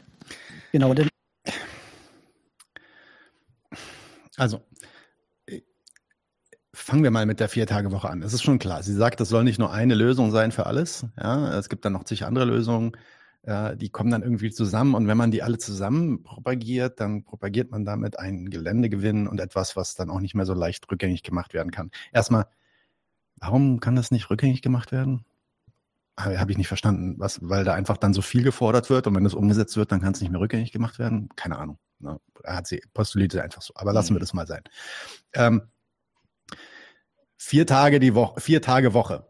Ja, also vier Tage die Woche arbeiten. Das sei ein systematischer Ansatz, sagt sie. Okay.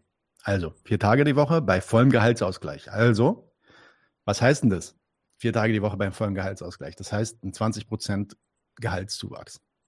Ja, das ist äh, äquivalent dazu. Leute arbeiten 20 Prozent weniger. Wie viel haben die jetzt bei den Tarifrunden rausgekriegt? 5 Prozent, 6 Prozent und das auch irgendwie befristet auf, auf zwei Jahre oder sowas? War das das? Wisst ihr das noch? Viel mehr war es so, jedenfalls nicht. So war es in der Richtung. Viel mehr ist das fast nicht. So, da kann man sich ja dann auch erstmal fragen, na gut, warum, warum sollen jetzt eigentlich diese 20 Prozent gehen? Naja, anscheinend ist es aber irgendwie, sie redet ja irgendwie davon, dass sie Leute für sich gewinnen will und wahrscheinlich erzählt sie da, es geht ihr da um eine Erzählung.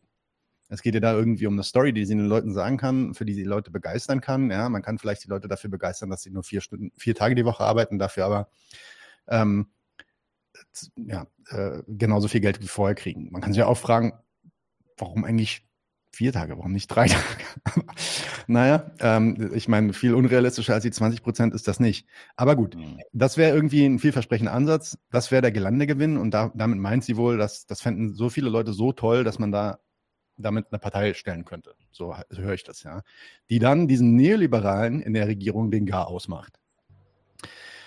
Und ähm, naja, was man andersrum hier auch wieder erkennt, ist, das ist dieser erste Fehler, den ich, äh, den ich angedeutet habe. Die Kapitalproduktivität des Landes ist nicht so hoch, unabhängig davon, dass die Menschen fünf Tage arbeiten. Nee, nee, die ist so hoch eben gerade, weil die Leute fünf Tage arbeiten. Und wenn Leute dann nur noch vier Tage arbeiten, dann sinkt auch die Produktivität.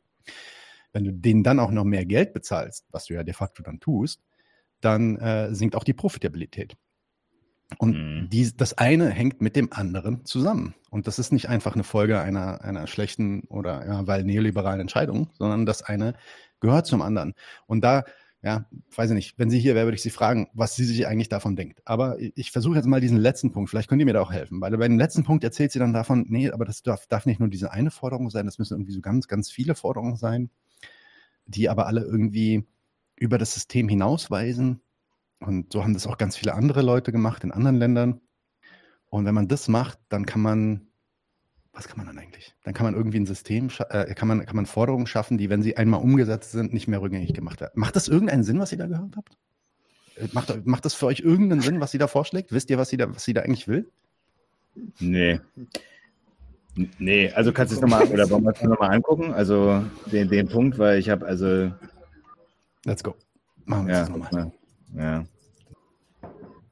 Auch eine politische Bewegung dahinter gibt, ähm, zu erkämpfen. Insofern wäre das ein, eine dieser politischen Möglichkeiten, eine dieser politischen Forderungen, ähm, die man gemeinsam bringen kann, die Gewerkschaften natürlich in Tarifauseinandersetzungen bringen, aber was vielleicht ein Beispiel dafür sein könnte, dass wenn die IG Metall das tut, ähm, dass es auch eine politische Bewegung dahinter gibt durch Parteien und ähm, andere Organisationen, die das auch ähm, mittragen und die auch davon berichten, wie es vielleicht anders gehen kann in anderen Ländern, wo das schon ausprobiert wurde und so weiter und so fort. Nicht als der eine Politikvorschlag, der alles verändert auf einmal, das versuche ich auch in dem Kapitel ähm, zu erklären. Es gibt nicht den, die eine Formel, die plötzlich ähm, alles verändert, aber es könnten verschiedene Vorschläge gemeinsam grundsätzlich dafür sorgen, dass man eine Verbesserung nicht nur der Lebensbedingungen hat, sondern wirklich ganz grundsätzlich ein neues Recht erkämpft oder sich sozusagen systematisch etwas erkämpft, was auch so schnell nicht wieder von ähm, ja, anderen Institutionen, den herrschenden Klassen wieder zurückgewonnen werden kann. Also wirklich so ein richtiger Geländegewinn sozusagen. Das wäre so ein Vorschlag.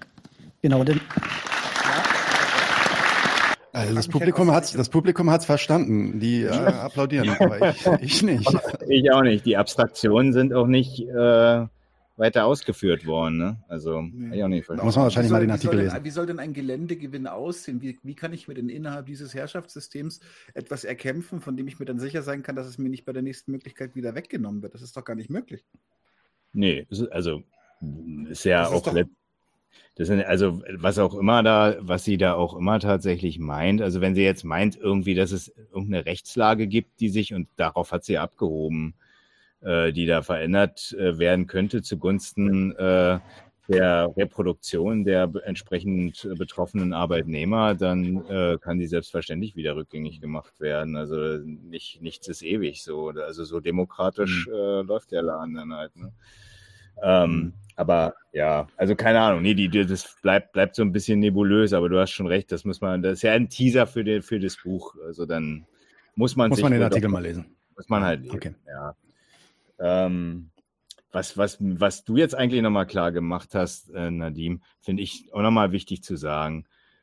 Also, oder was ich auch eingangs schon gesagt habe, also, die, also da wird regelrecht ignoriert. Auf der einen Seite wird es immer mitgedacht, weil offensichtlich gibt es ja, du hast ja vorhin gesagt, es gibt ja eine Seite, die offensichtlich daran interessiert ist, ähm, die Lohnkost äh, auf einem Level praktisch einzukaufen, dass das Geschäft äh, immer noch gemacht werden kann und dass möglicherweise so ein Standort wie Deutschland, weil davon redet sie ja jetzt erstmal und nicht von Finnland oder äh, Island oder äh, Italien. Schweden. Guten Appetit. Ja, ja Guten ne, Appetit. Genau. Ähm, sondern dass in Deutschland offensichtlich dann das Kapital sagt, ja, dann, dann bleibe ich da trotzdem noch. Aber gleichzeitig ist da auch immer schon klar, also wenn, wenn tatsächlich, und das ist ja dann äh, immer die Konsequenz, äh, wenn du halt eine, eine Forderung, die vielleicht tatsächlich mal an einem Bedarf, also an dem Bedarf der Mitglieder, der ja mal formuliert wurde und der dann nur in der Substanz irgendwie errungen wurde, wie es der Gewerkschafter gesagt hat, ja. Wenn du eine Forderung letztendlich hast, die damit nicht verträglich ist, dann ist es eben auch fürs äh, Kapital kein Interesse mehr. Und daran relativieren die das schon immer die ganze Zeit, müssen es ja. auch relativieren, ja, weil sonst äh, und, und damit ist der Bedarf der Betroffenen schon wieder untergraben und, und, und relativiert eben an, den, an dem Lohn und an dem Geschäftsinteresse letztlich derjenigen, die diesen Lohn zahlen. So. Äh, ansonsten gehen die halt dahin, wo äh, ein anderer Staat sich das äh, Volk eben so einteilt, dass, dass, dass da Löhne gezahlt werden können, wo man einen ganz anderen Gewinn, eine ganz andere Gewinnmarge reinfährt. Also dass diese Unverträglichkeit, dieser Gegensatz, das nimmt sie gar nicht äh, zur Kenntnis, sondern meint, es geht alles gut miteinander auf und hätte dann irgendwie eine, ähm, ja, so ein Geländegewinn, was auch immer das heißt. Na, der, der Geländegewinn sagt an sich ja schon aus, dass das, was, was Sie interessiert, ist, eine Machtposition in dieser Regierung äh, oder in der Regierung an sich ähm, äh, aufzubauen, die dann in der Lage ist, ja, an, einen anderen Staatszweck quasi vorzugeben, als der, der gegenwärtig von der Regierung vorgegeben wird. Dass der das dann nicht mehr so sehr um das nationale Wachstum geht, sondern vielleicht, wenn man da einen Geländegewinn durchzieht, man in der Lage ist, aus diesem, aus diesem System eine bedarfsorientierte Wirtschaft zu machen. Ähm, und, Wolkenkuckucksheim, I say. Wolken ja, ja, zurück, zurück, zu dem, zurück zu meinem allerersten Kommentar. Das, dem unterliegt eine Idee des Staates als ein pluralistisches Werkzeug. Jeder, der da reingeht, kann de facto Macht irgendwie erreichen, wenn er organisiert genug ist, wenn er genug Leute hat. Die Kapitalisten brauchen nicht so viele Leute, weil die haben viel Geld. Die machen das alles mit ihren, ähm, mit ihrer Macht des Geldes und steuern sie den Staat, ja. Aber wenn man da dann genug Leute entgegenbringt, dann könnte man den Staat in eine ganz andere Richtung steuern und dann würde es auch allen gut gehen. Das ist dem immer unterlegt. Ähm, gut, machen wir mal weiter. Und zwar kommt jetzt Maurice Höfgen und der erzählt ja dann auch sehr, sehr viel über den Staat und was der alles so machen könnte mit seiner Geldmacht. Gucken wir uns das mal an. Ja, hallo zusammen. Maurice äh, kennt ihr vielleicht auch. Er ist Ökonom und Sachbuchautor. Unter anderem auch das äh, wunderschöne Buch ist auch bei uns erschienen, Der neue Wirtschaftskrieg. Also mhm. das könnt ihr dann später ähm, draußen euch nochmal ansehen und signieren lassen. Äh, das sage ich jetzt einfach mal so. Wenn ihr das sagt. Könnt ihr dann machen. Aber man kennt dich vor allem ja auch durch äh, YouTube-Videos und äh, durch Geld für die Welt. Also du betreibst systematisch Aufklärung gegen den Neoliberalismus. Ich hoffe. Ich hoffe. Ja, das ist äh, hauptsächlich dein Job. Und ähm, es mag jetzt wie eine Fangfrage klingen, aber ich sag sie, frage sie trotzdem am Anfang. Wenn du eine Sache abschaffen könntest, mhm. was wäre das? Als erstes kommt mir da tatsächlich in den Kopf äh, Mehrwertsteuer auf Grundnahrungsmittel, weil das, ich finde das so bekloppt, dass man Brot und Butter mit einer Steuer teurer macht, gerade in so, solchen Zeiten. Also muss man sich mal überlegen, wenn man so ein Steuerkonzept plant und da ist da jemand und sagt, hm, wie wär's denn? Also Brot und Butter, das müssen ja alle essen. Machen wir das doch mal teurer. So, das ist sinnlos. Aber ich fürchte, und vielleicht willst du darauf hinaus, also wenn man so eine Steuersenkung halt irgendwie einbringen will, äh, dann ist es leider so, dass da was im Weg steht. Fieses Wort, zusammengesetzt, Schulden und Bremse. Nicht mein allerbester Freund, aber wahrscheinlich müsste man das irgendwie vorher abschaffen. Fürchte ich. Oben linke Wünsche, linke Träumereien irgendwie. durchzubringen. So, aber erstmal richtig geil, schön geoutet, linke Träumereien. Also was, wie viel Respekt der von so linken Ideen hat, zeigt er dann auch erstmal direkt. Das äh, kennt man ja von ihm ganz gut. Jetzt stellt er hier die Mehrwertsteuersenkung vor und äh, imitiert dann so ein bisschen die Leute, die dann wohl in dem Staat sitzen und sich dann irgendwann mal die Gedanken gemacht haben darüber, warum diese Mehrwertsteuer existieren muss. Und dann sagt er, ja, ja, ach so, Leute, äh, müssen äh, essen, Brot und Butter, ja, machen wir doch mal eine Steuer drauf. Ja, als ob es, also das ist, das ist wieder genau die gleiche Idee, als ob es eigentlich gar keinen anderen Grund dafür gäbe, dass die diese Mehrwertsteuer da einsetzen, als dass sie dumm sind. In, Im Endeffekt ist das, ist das auch immer wieder seine Story hier. Ja? Er will halt, warum, warum will er eigentlich eine Mehrwertsteuersenkung? Ähm, na gut, damit könnte man Leute entlasten. Der hat ja letztens auf Twitter sich auch äh, geäußert, dass er auf gar keinen Fall eine Lohnerhöhung will, beziehungsweise keine Lohnerhöhung, die immer jährlich irgendwie an die Inflationsrate angepasst ist, weil dann gibt es dann doch eine Lohnpreisspirale. Aber was ihn interessiert, ist ja ähm, Reduktion quasi der Kostenlast, sowohl bei den Bürgern als auch bei dem Kapital selbst. Also er ist auch gar nicht für eine höhere Steuer für Reiche oder sowas. Das macht überhaupt gar keinen Sinn, weil der Staat kann ja dieses Geld einfach produzieren. Das ist ja die Idee. Da gibt es noch viele mehr Vorschläge, Jobgarantie und so weiter. Was dem alles im Weg steht, das ist die Schuldenbremse. Ja, und da erzählt er uns jetzt, beziehungsweise wird er gefragt, warum gibt es diese Schuldenbremse eigentlich? Mal gucken, was er dazu zu sagen hat die Schuldenbremse. Jetzt denkt man halt immer so, und wir betreiben das auch ehrlicherweise gerne äh, Christian Lindner-Bashing. Das ist auch legitim. Also ich nicht. Ähm, es ist wichtig und richtig. Aber ich distanziere mich davon. aber trotzdem äh, muss man ja sagen, man vergisst es manchmal, dass auch äh, Olaf Scholz mal Finanzminister war, der auch die Schuldenbremse nicht nur eingehalten hat, weil er leider musste, sondern ja auch ziemlich hart vertreten hat. Und davor ähm, noch viel bekannter ähm, Wolfgang Schäuble, der ähm, nicht nur die Schuldenbremse in Deutschland durchgesetzt hat, sondern noch viel schlimmer ähm, noch die ganz Südeuropa mit äh, runtergezogen hat. Insofern mhm. könnte man darauf kommen, dass es nicht nur an den Einzelpersonen liegt, sondern dass dem vielleicht ein Gedankengerüst dieses, dieses sparenden äh, Staates zugrunde liegt. Ja, der jetzt nicht nur an den Einzelpersonen hängt. Was, warum, warum spart der Staat überhaupt? Warum gibt es Austeritätspolitik? Ja, äh, erstmal zu Wolfgang Schäuble und Olaf Scholz. Äh, wenn ich die beiden immer nenne, irgendwie im Livestream oder so, passiert mir permanent, dass ich die zusammenwürfel. Also das wird dann Olaf Schäuble oder so. ähm, genau, aber also was dahinter steckt, ist eigentlich, dass wir unser eigenes Denken über Wirtschaft übertragen auf den Staat. So für mhm. uns ist es logisch zu sparen. Ja, man legt was zur Seite, um dann in Urlaub zu fahren, wenn der Kühlschrank kaputt geht, das Auto kaputt geht man irgendwie eine Heizung neu einbauen muss oder so, dass man ein bisschen Kohle auf der Seite hat. Und Sparen ist da eine Tugend, das ist was sehr Sinnvolles. Es äh, kulminiert dann in diesem, ja, was würde eine schwäbische Hausfrau machen? Ja, die ist quasi so das Leitbild dafür, die äh, haushaltet halt sehr sparsam. Und leider übertragen wir das auf den Staat. Und das ist ja als Einzelperson auch klar, so wenn das für mich gilt, warum soll das für den Finanzminister nicht gelten? Mhm. Äh, das Problem ist, der Staat funktioniert nicht wie ein Privathaushalt. Ähm, aus ganz vielen Gründen nicht, äh, aber eben aus dem äh, Grund vor allem nicht, dass der Staat, also nun mal also die Währung erzeugt. Ja, der, die Steuerzahler brauchen das Geld des Staates und nicht andersrum.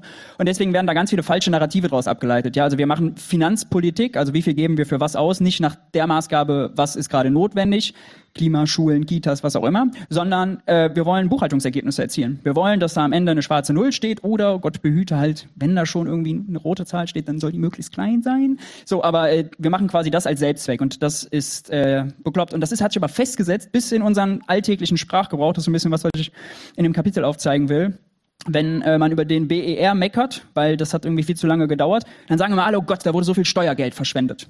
Nee, wurde nicht. Weil Steuergeld ist erstens, also schreibe ich dann, ist Quatsch, den Begriff sollte man nicht benutzen, der ist irreführend. Handwerker wurden da verschwendet, wenn die halt zu lange daran arbeiten mussten. Die hätten in der Zeit schon einen zweiten Flughafen oder weiß nicht, einen Bahnhof bauen können. Das ist die reale Verschwendung, also reale Ressourcen, Arbeitskraft, Talent, Zeit, Emissionen äh, und nicht irgendwelche Nullen in der Excel-Tabelle. Sein Applaus kriegt er auch noch. So. Wir sollen ja immer fair sein. Ich habe auch schon die Abspielgeschwindigkeit reduziert. Also chillt alle. Aber wir haben halt hier leider nur begrenzte Zeit, deswegen müssen wir da jetzt auch ein bisschen schneller durch. Und wem das nicht passt, dem sage ich, äh, mache ich den ganz, ganz pragmatischen Vorschlag. Guck dir die Folge morgen an. Man kann die Geschwindigkeit nämlich auch auf die Hälfte runterdrehen und dann kannst du es dir in absolut realer Geschwindigkeit anhören. Das also Video mit 1,25 geht das aber tatsächlich. Also ja, und äh, 1,5 war wirklich zu viel, das stimmt schon. Der Link zum Video, äh, der, den kriegt ihr natürlich dann auch noch hier unter den Kommentaren. Ja, aber, aber ich meine, okay, was sagt er? Also erstmal, Ines hat ja hier irgendwie einen richtigen Riecher. Ja, sie sagt, Moment mal, aber jetzt hat das ja der Christian Lindner gemacht, aber davor hat es auch der Scholz gemacht und dann macht es eigentlich auch schon, weiß ich nicht, davor die Merkel und dann der Schröder und so. Eigentlich machen die das schon seit den 90er Jahren. Warum ist das denn eigentlich so? Ja, und das ist jetzt seine Antwort. Die sind alle dumm.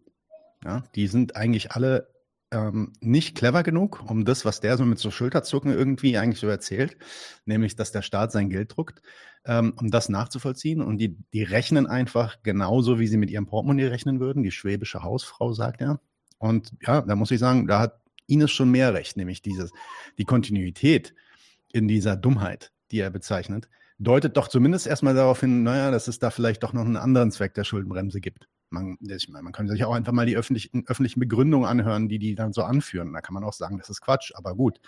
Die sagen, es geht um eine Inflationsvermeidung in der EU. Es geht darum, die Währung in der EU stark zu halten. Da geht es auch um den Imperialismus. Das geht auch darum, die deutsche Vormacht innerhalb der EU äh, zu zementieren, in, der, in dem zum Beispiel äh, diese Art Schuldenbremse nicht nur für Deutschland existiert, sondern für alle anderen EU-Länder auch und die sich dann nicht einfach rausnehmen können, sich jetzt einfach mal brutal zu verschulden, um ihre Wirtschaft anzukurbeln, auf das dann ein, ein wirtschaftlich starkes Land wie Deutschland das nicht nur mit ausbaden muss, dass sich da verschuldet wurde und die Währung damit an Wert verliert international, sondern eventuell sich sogar einen neuen Konkurrenten anwachsen lässt. Das will Deutschland nicht. Deswegen hält Deutschland auch ganz vorbildlich an dieser Schuldenbremse fest, aber natürlich auch nur dann, wenn sie es müssen. Wenn sie es nicht müssen, haben sie ganz, ganz easy Tricks dafür. Das erzählt er übrigens auch gleich, das weiß er auch selber. Das zu umgehen und einfach mal so einen Sonderhaushalt von 100 Milliarden Euro für die Aufrüstung wegen, wegen dem Ukraine-Krieg irgendwie durchzuziehen. Das geht alles. Und das sagt er dann jetzt auch, wenn er sagt, wenn ein Wille da ist dann ist auch Geld da. Ines antwortet jetzt mal direkt mit, mit der nächsten Frage und stellt eigentlich, die, stellt eigentlich die gleiche Frage nochmal. Ja, sag doch mal. Ich will, ich will auch nochmal sagen, also weil, weil ich so ein bisschen sauer bin. Also so redet ein Ökonom einer Weltkreditmacht. Das möchte ich an der Stelle schon mal sagen. Übrigens. Die er voraussetzt, genau. Genau, also wobei noch ein Punkt vorweg. Also der einzig richtige Satz, außer wenn er über Fakten wie vielleicht sein Geburtsdatum oder so redet, ist tatsächlich der, dass, dass, dass der Staatshaushalt praktisch äh, nicht pleite gehen kann, weil er ähm, die Währung, äh, die er da imitiert, erstmal selber imitiert und Herr und souverän darüber ist. Das, das stimmt soweit. Das ist von, von da an allerdings äh, komm, kommt dann eigentlich nichts mehr, was, was schlau ist, aber da kommen wir jetzt auch gleich zu. Aber Kann ich kurz mal, kurz mal, reinhaken, so als Verständnisfrage, ja. weil gilt das nicht zum, aber im Grunde nur für die Teile der Eurozone, die, die mächtig genug dafür sind, weil ansonsten hätte sich jetzt zum Beispiel Griechenland in seiner Krise ja auch ohne weiteres einfach reingrätschen können, hätte den Euro entwertet. Also das hätten sie ja gemacht, hätten sie die Drachma noch gehabt, hätten sie die entwertet, bis die ja, Die haben sie aber nicht mehr gehabt, das ist ja gerade der Witz Eben, dabei. Aber dann ja. ist ja der, dann ist ja zum Beispiel in der Eurozone der Staat gar nicht mehr unbedingt des Souverän über seine eigene Währung. Natürlich nicht, weil es die EZB ist äh, und, und wer die EZB oder die, äh, wer da der Boss war, das hast du in Griechenland doch gesehen. Warum ist ja, denn jetzt äh, da alles so kaputt und mit den Waldbränden funktioniert das alles nicht, weil Schäuble damals irgendwie ordentlich rumgestrichen hat und die sich das alles nicht mehr leisten mhm. konnten, weil die eben nicht mehr die eigene mhm. Währung hatten. Jetzt muss man aber noch Folgendes sagen. Das, also das weiß der Maurice aber, also nur mal so, das weiß der Maurice auch, dass das Geld von der EZB kommt und dass das nicht Deutschland für sich selbst Das weiß, das weiß der, aber nochmal ja. mein Hinweis, dass der, dass da ein Ökonom einer Weltkreditmacht redet, so, so daher, der sagt, okay, ich komme zur EZB, mache einen Knopfdruck und dann auf einmal habe ich halt Milliarden irgendwie, äh, die ich praktisch für die schönen linken Träumereien benutzen könnte, zum Beispiel. So, während die anderen alle so blöd sind wie der Lindner, der ständig mit der Schuldenbremse kommt. So, das ist ja, das ist ja die Rede von dem. Da muss man erstmal festhalten, so, ja, wenn du eine Weltkreditmacht hast, wo dir irgendwie die Banken die, die Schuldtitel äh, aus den Händen reißen, weil die, weil die wie Geld wert sind, ja klar, da kannst du sowas machen. Ja. Wäre der Maurice Höfgen in, in Serbien und würde da irgendwie seinem Finanzminister erzählen, du, ich bin hier ein Ökonom, ich habe hier in Belgrad studiert und ich kenne diese MMT, wir verschulden uns jetzt jetzt hier mal äh, in Billiarden irgendwie in serbischen Dinar und, und erobern uns einfach mal, was, was uns zusteht hier als Serbe, da würden die sagen, bitte geh, was, was willst du eigentlich von uns? Bist du bescheuert? Weil das ja, genau, genau das funktioniert in der Gemeinde. Entschuldigung, der, der, der serbische Dinar, den interessiert halt keiner, geht das eben nicht und das, das wissen die Ökonomen auch. Und das weiß übrigens auch, im, im, in, auch ein, der Ökonom einer Weltkreditmacht oder der Finanzminister oder auch die vorherigen, die es jetzt gab, wenn sie halt praktisch diese Schuldenbremse um die Geldstabilität, das ist ja jetzt weg zu gewährleisten, wenn sie das dann einführen. Die sind nicht einfach nur blöd, die haben halt einen anderen Standpunkt dazu. Genau. Ich meine, das ist, das ist im Endeffekt dann der Grund, warum überhaupt solche Schuldenbremsen existieren, warum irgendwie das, ich weiß nicht, in der Europäischen Union ist es irgendwie drei Prozent des Bruttosozialprodukts der Länder, die, mhm. sich, die sich neu verschulden dürfen pro Jahr. Ja? Ja, warum existiert das denn? Ja, genau deswegen. Also wenn man sich jetzt Griechenland nimmt, ja, die können, dann könnten, wenn es diese Grenze nicht gäbe als Bedingung für die Zusammenarbeit in der EU und auch äh, für die gemeinsame Währung, dann könnte sich Griechenland natürlich im Euro über Hunderte von Milliarden verschulden, aber damit äh, die, die Verschuldung, die sie da betreiben würden, äh, ja, die, die, die gefährdet den Euro und damit, sagen wir so, die, die, die, ja, die, den Kredit, den Kredit, den die da aufnehmen, der ist nicht existent. Das heißt, Leute glauben nicht, die, die, die Leute, die investieren, dass die Kapitale international, die, die dann äh, da investieren gehen würden, glauben nicht, dass das Geld, was da aufgenommen wird, wirklich dann in produktiven Reichtum umgewandelt werden wird. Dass daraus dann was entsteht, was man dann auch wirklich verbuchen kann als einen Net Nettgewinn. Das glauben die den Griechen nicht, weil die haben einfach nichts, was sie produzieren können und verkaufen Ganz können. Genau. Und, und deswegen, genau. äh, musste, damit musste die Griechen das nicht machen, musste muss der lokale Europa, Hegemon so ein bisschen was durchsetzen, damit sie das. So. Und deswegen macht es Deutschland auch für sich selbst als, na klar, wenn, wenn wir das jetzt für uns alle machen, dann machen wir das auch ein bisschen mit. Allerdings, ich meine, man kann sich doch mal anschauen, die Reaktion der anderen europäischen Länder, vor allem die kleinen mhm. europäischen Länder, als die, als die Deutschen ähm, letztes Jahr verkündet haben, am 25. oder am 26. Februar, zwei Tage nach der Invasion, ja, wir haben jetzt 100 Milliarden Euro Sonderhaushalt ausgekippt hier.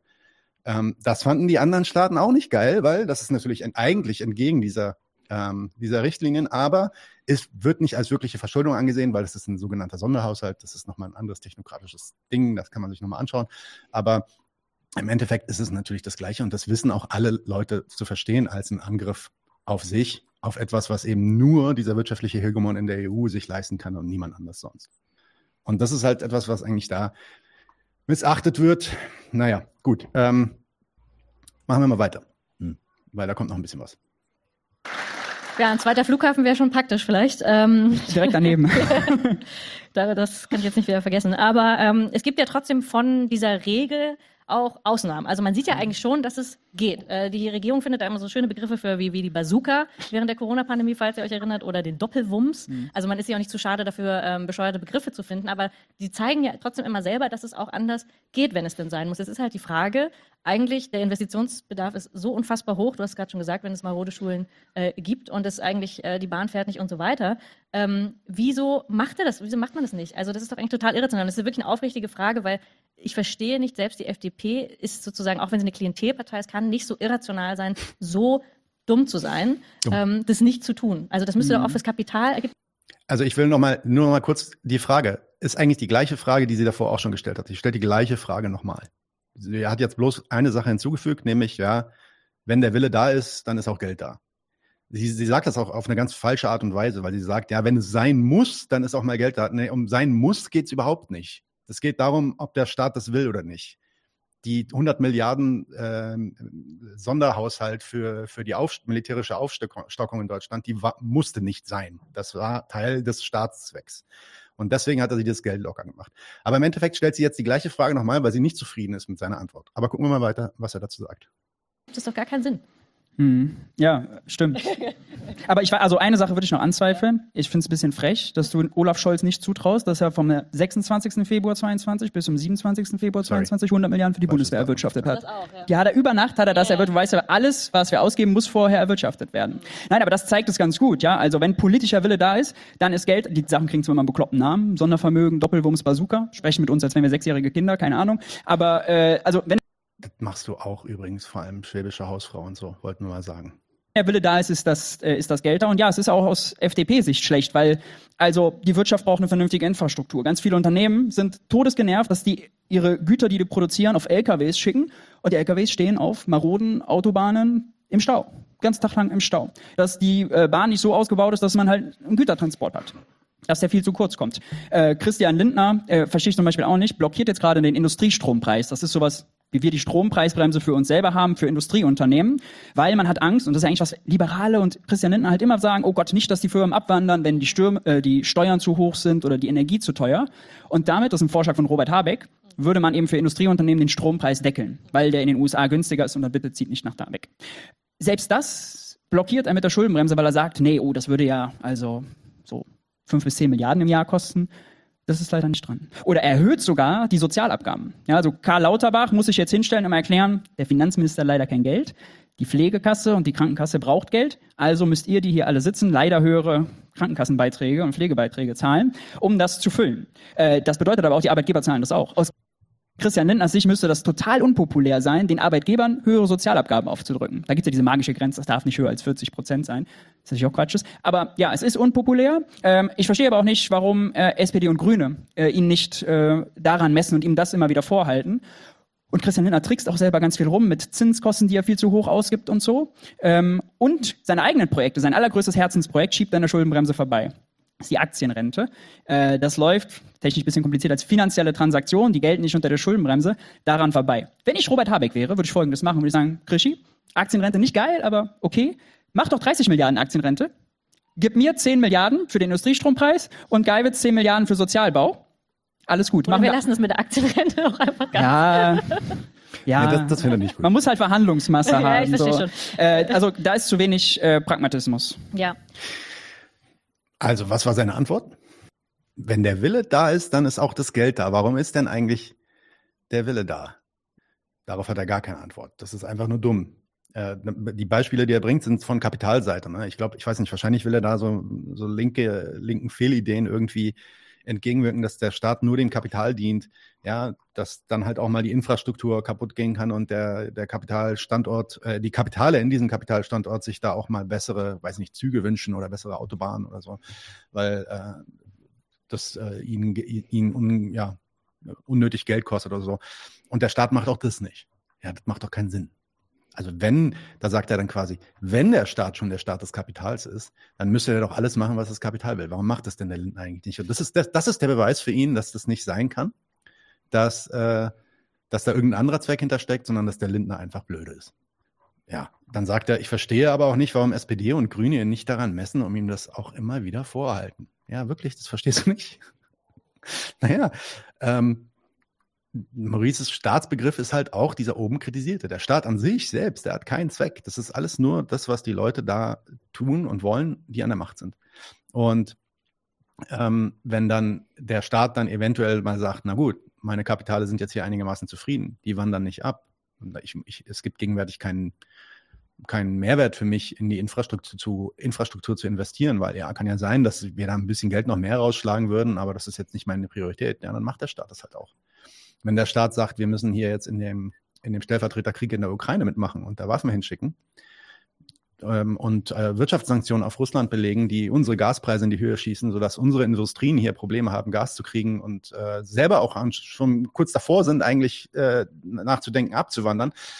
Ja, das sind alles Entscheidungen, die gegen, gegen das Kapital, aber der entscheidet sich halt trotzdem, das so zu machen, weil er da andere Zwecke verfolgt und sagt, na, hier ist, hier ist die Weltwirtschaftsordnung, die, die Friedensordnung ist hier in Gefahr, da müssen wir eintreten und da müssen wir uns jetzt aufstellen. Wir müssen auch diese Gelegenheit jetzt ergreifen, uns als den imperialen Hegemon wieder hinzustellen, den wir, den wir schon immer eigentlich darstellen wollten in den letzten vier, fünf Jahrzehnten.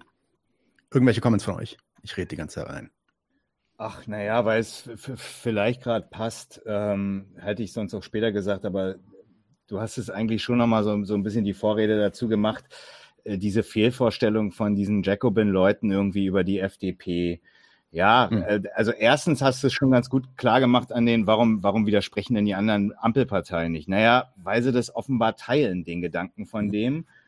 Und ist es denn wirklich die Wahrheit, dass der, der, der Lindner, wie sie ihn immer denunzieren und ihr Bashing, wie sie es ja selber sagen, betreiben, dass der wirklich eine Klientelpartei führt? Oder ist er nicht einfach der Staatsmann, der eben als ideeller Gesamtkapitalist als Finanzminister hier auftritt und dem irgendwo ein paar Einzelkapitale, die äh, über eine äh, Autobahn brettern müssen, die irgendwie ein paar Löcher hat äh, oder wo beispielsweise die Beitragszahler dann äh, gegebenenfalls äh, mehr zahlen müssen, muss man ja auch sagen, zahlt ja letztendlich nicht der Unternehmer, sondern der erwirtschaftende Arbeitnehmer, der dann halt äh, den entsprechenden Gewinn da erwirtschaftet, wenn er da arbeiten geht, ja.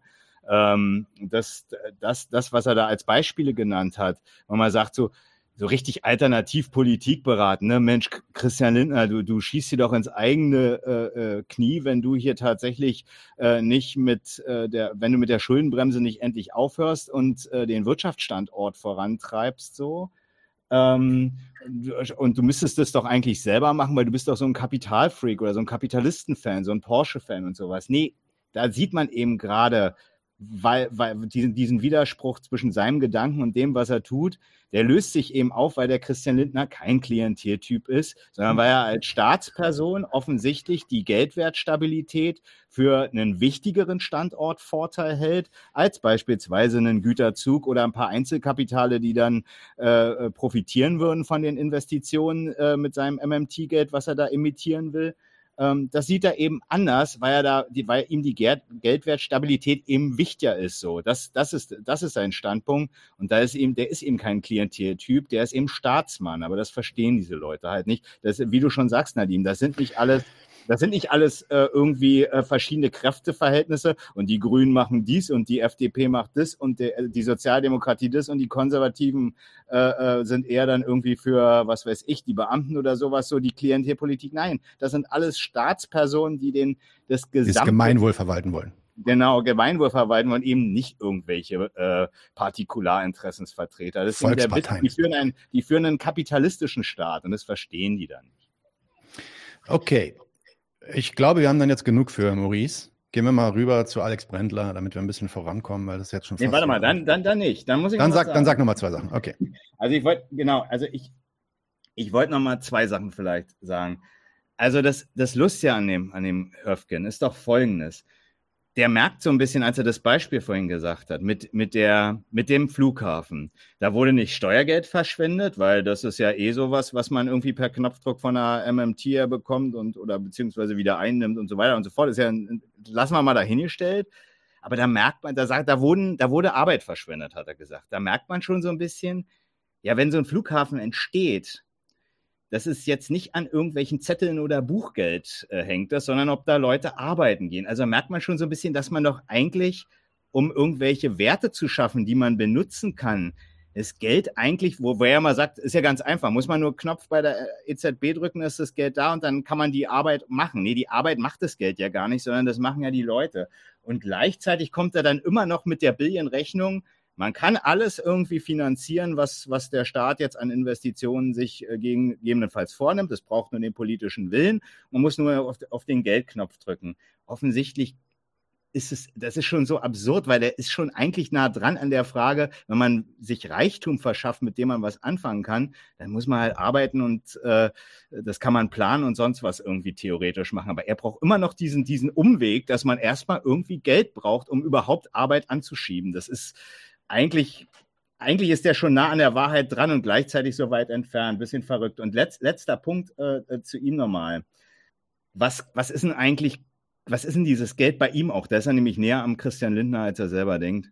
Ähm, wenn man die linken Träumereien, wie beispielsweise, und das ist ja das Thema auf der ganzen Show da, die linken Träumereien, dass die Armut eben nicht äh, so aussieht, wie sie aussieht, oder dass die, die, die Lage, in der sich die arbeitende Bevölkerung befindet, dass die nicht von in so einer Reproduktionsscheiße gerade sitzt dann könnte man ja mit seinem MMT-Gedanken einfach sagen, na, dann gibt man den Leuten, wenn sie Geld brauchen, halt. Ne? Er macht ja ein paar Beispiele, da ist mal die Waschmaschine kaputt oder das Auto, brauchst du Geld, hast du vielleicht nicht, musst du irgendwie zurücklegen, weil es eigentlich äh, der Lohn normalerweise gar nicht so richtig dafür hertaugt, aber dann versucht man sich mal da irgendwie zu verzichten und dann legt man was zurück und so weiter.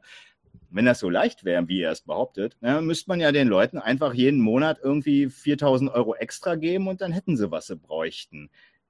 Geld ist da, ist eine unendliche Ressource. Der Staat kann sich verschulden, er kann nicht pleite gehen, sagt er ja. Ne, da merkt man aber selber, auf, auf die Träumerei kommt da natürlich auch nicht, weil er im Geld dann trotzdem noch was sieht. Ach so, vielleicht genau, und noch ein, ein, ein, noch ein Satz zu ihm dann noch davor. Er sagt ja immer, ja, wenn, wenn, den, wenn, wenn, die, wenn der Staat äh, Geld in die Gesellschaft gibt, dann kommt es bei Bäcker Lutze oder Dönerbuden Ahmed oder wo auch immer an und dann hat er Arbeitsplätze und ist doch alles toll. Ja, dann kann man das doch wirklich einfach den Leuten das Geld schenken und dann hätten sie alles, was sie brauchen. Dann wären die linken Träumereien ja doch alle erfüllt. Nee, also so, so bescheuert oder so ökonomisch oder unökonomisch im marktwirtschaftlichen Sinne ist der da nämlich auch nicht. Der weiß schon, und da ist er, meine ich, am Lindner näher dran, als er meint, das Geld soll sich schon produktiv vermehren in der Gesellschaft hier, die er vor sich hat. Das ist, das ist, das ist der Witz am Geld. Nicht einfach nur, um irgendwelche Konsumgüter irgendwie für die Leute äh, herzuschenken. Ja. So. Nee, fertig. Ja, dass die, dass die Leute sich, dass die Leute sich nutzbar machen sollen fürs, für die Vermehrung dieses Gelds. Darum geht es. Das, ja. Wenn man, das dass man denen einfach nur das Geld gibt? Nope. Das ist Ja. nicht der Sinn und Zweck dieser Sache. Ja. Okay, dann kommt der Alexander Brendler. Der, äh, der sitzt zusammen mit dem André Holm, der war ja auch schon mal bei uns, ähm, sitzt er auf dem Podium. Wir reden jetzt aber hauptsächlich nur über die Sachen, die der Alexander sagt. Und der, dem geht es mehr so um, die, um den Klimawandel, die Klimakrise und ja, warum da nicht die richtigen Sachen gemacht werden, von denen wir alle wissen, dass die richtig sind, aber die dann doch nie passieren. Hören wir an, was so sein Problem dabei ist. Erstmal an dich, Alexander, die Frage. Ähm, kaum etwas schwebt so sehr wie über uns die, die, wie die Klim- Klimakrise derzeit. Gibt es einen Ausweg, den du siehst, wie wir sie bewinden, überwinden können? Oder gibt es noch Hoffnung? Auf diese Frage gibt es eine ganz eindeutige Antwort und die ist auch sehr gut wissenschaftlich belegt und die ist ja. Also ähm, es produzieren auf der ganzen Welt Institute PDFs nach dem anderen, meine ganze Festplatte ist voll davon, ähm, wie man die Klimakrise Krise lösen kann.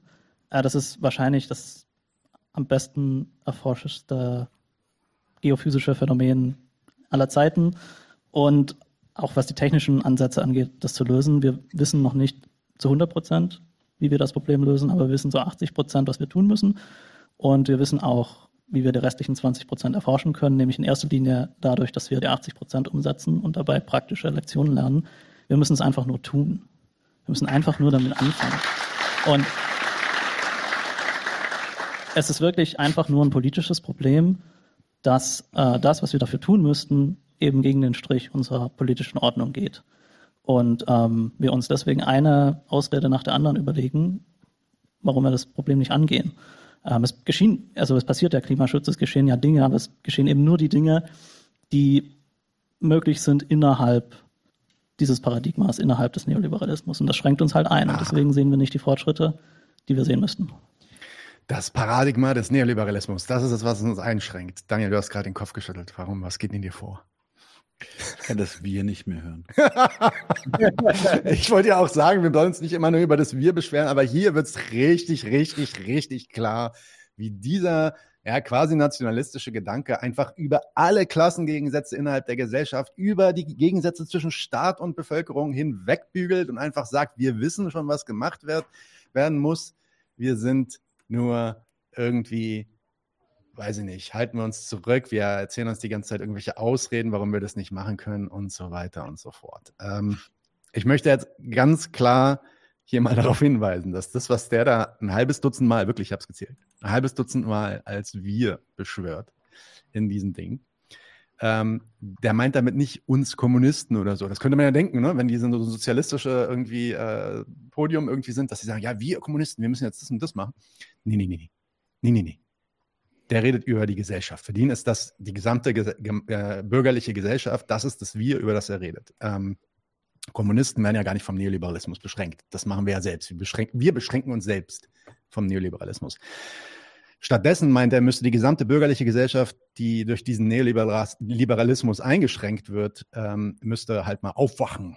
Und hier wird halt, wie gesagt, komplett abstrahiert vom Kapitalismus, den er dann auch irgendwie nicht mal ankündigt irgendwie, sondern das ist dann nur der Neoliberalismus, der ihn stört, ähm, vom Staat, von der Klassengesellschaft. Und es bleibt nur eine Schranke übrig, das merkt man auch in seinem folgenden Referat, die neoliberalen Ideen in den Köpfen der Leute dort. Kommentare oder soll ich weitermachen? Mach weiter. Let's go. Ich springe jetzt ein bisschen, weil da kommt ziemlich viel Zeugs, was vielleicht jetzt nicht so interessant ist für die Verkündung jetzt. Äh, Du hattest es gerade schon mit der Wohnungsgemeinnützigkeit angesprochen, da kommen wir auch gleich nochmal drauf zurück. Aber nochmal zum Klima, weil das hängt ja jetzt auch miteinander zusammen, Thema Heizungsgesetz. Alex, was würdest du denn sagen beim, bei dem Thema Klima? Macht denn die Ampel da überhaupt was richtig? Und wenn ja, was? Ich bin ja immer sehr um Ausgewogenheit und Nuancen bemüht, aber also nein, also mir fällt wirklich, also ich, ich glaube, ich glaube, also gerade bei den Grünen, das ist ja ihr, ihr Kernthema und so weiter. Und die Intention ist da ja auch wirklich da. Ähm, das, die Sache ist nur, ähm, es kommt da einfach auch ein Stückchen ähm, zusammen, was, was, was zusammengehört, weil bei der FDP und den Grünen, man, man versteht nicht, dass man, also das kommt zusammen, dass die, dass, dass wirklich beide Parteien, beide Flügel, den progressiven Flügel und den marktliberalen Flügel des Neoliberalismus in Deutschland repräsentieren und man sich deswegen in der Mitte trifft und Klimaschutz eben auf die auf eine Art und Weise umsetzt, wo es dann die Falschen trifft. Und darauf kann man sich einigen und das sehen wir bei der Ampel. Also diese Idee mit einer Gasumlage, also das ist wirklich in, in dieser Situation, das so lösen zu wollen. Und, und jetzt sieht man eben beim Heizungsgesetz, es wird ähm, alles getan, damit man das nicht über öffentliche Investitionen löst. Ich meine, man kann lange diskutieren über die Frage, ähm, welche Rolle soll die Fernwärme spielen, welche Rolle sollen Wärmepumpen spielen, das ist eine technologische Frage. Aber davon losgelöst sollte man betrachten, wir wissen, was zu tun ist. Wir können wirklich im Detail für, eigentlich für jedes Gebäude in Deutschland spezifizieren, was zu tun ist. Wir wissen auch, wie viel das kostet. Es ist wirklich eine reine Ressourcenfrage und die müssen aufgebracht werden.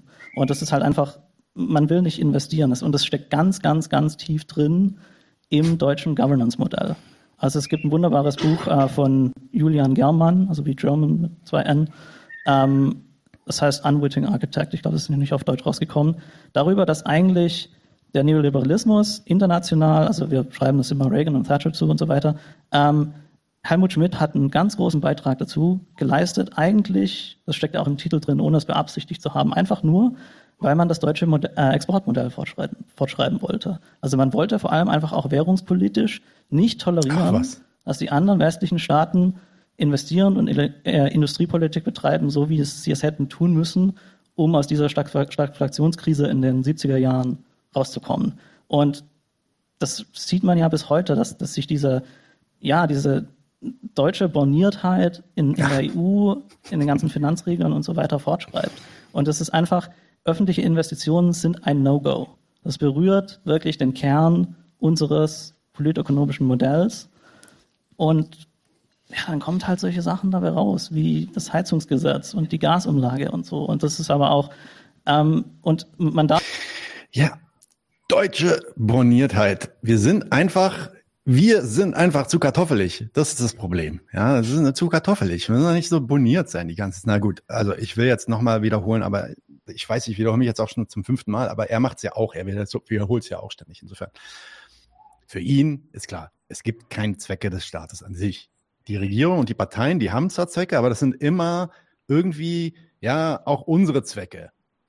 Und man sollte sich ja schon mal überlegen, was das zu bedeuten hat, wenn er sagt, die machen in Sachen Klimaschutz alles falsch. Dies unterstellt ja bereits, dass die Regierung den Klimaschutz als Zweck haben eigentlich, als Zweck verfolgen.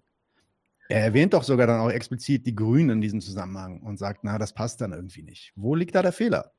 Warum geht es denn dann schief? Warum klappt das nicht? Die Grünen wollen ja unbedingt Klimaschutz. Das ist ja alles, woran denen gelegen ist. Das wissen wir auch.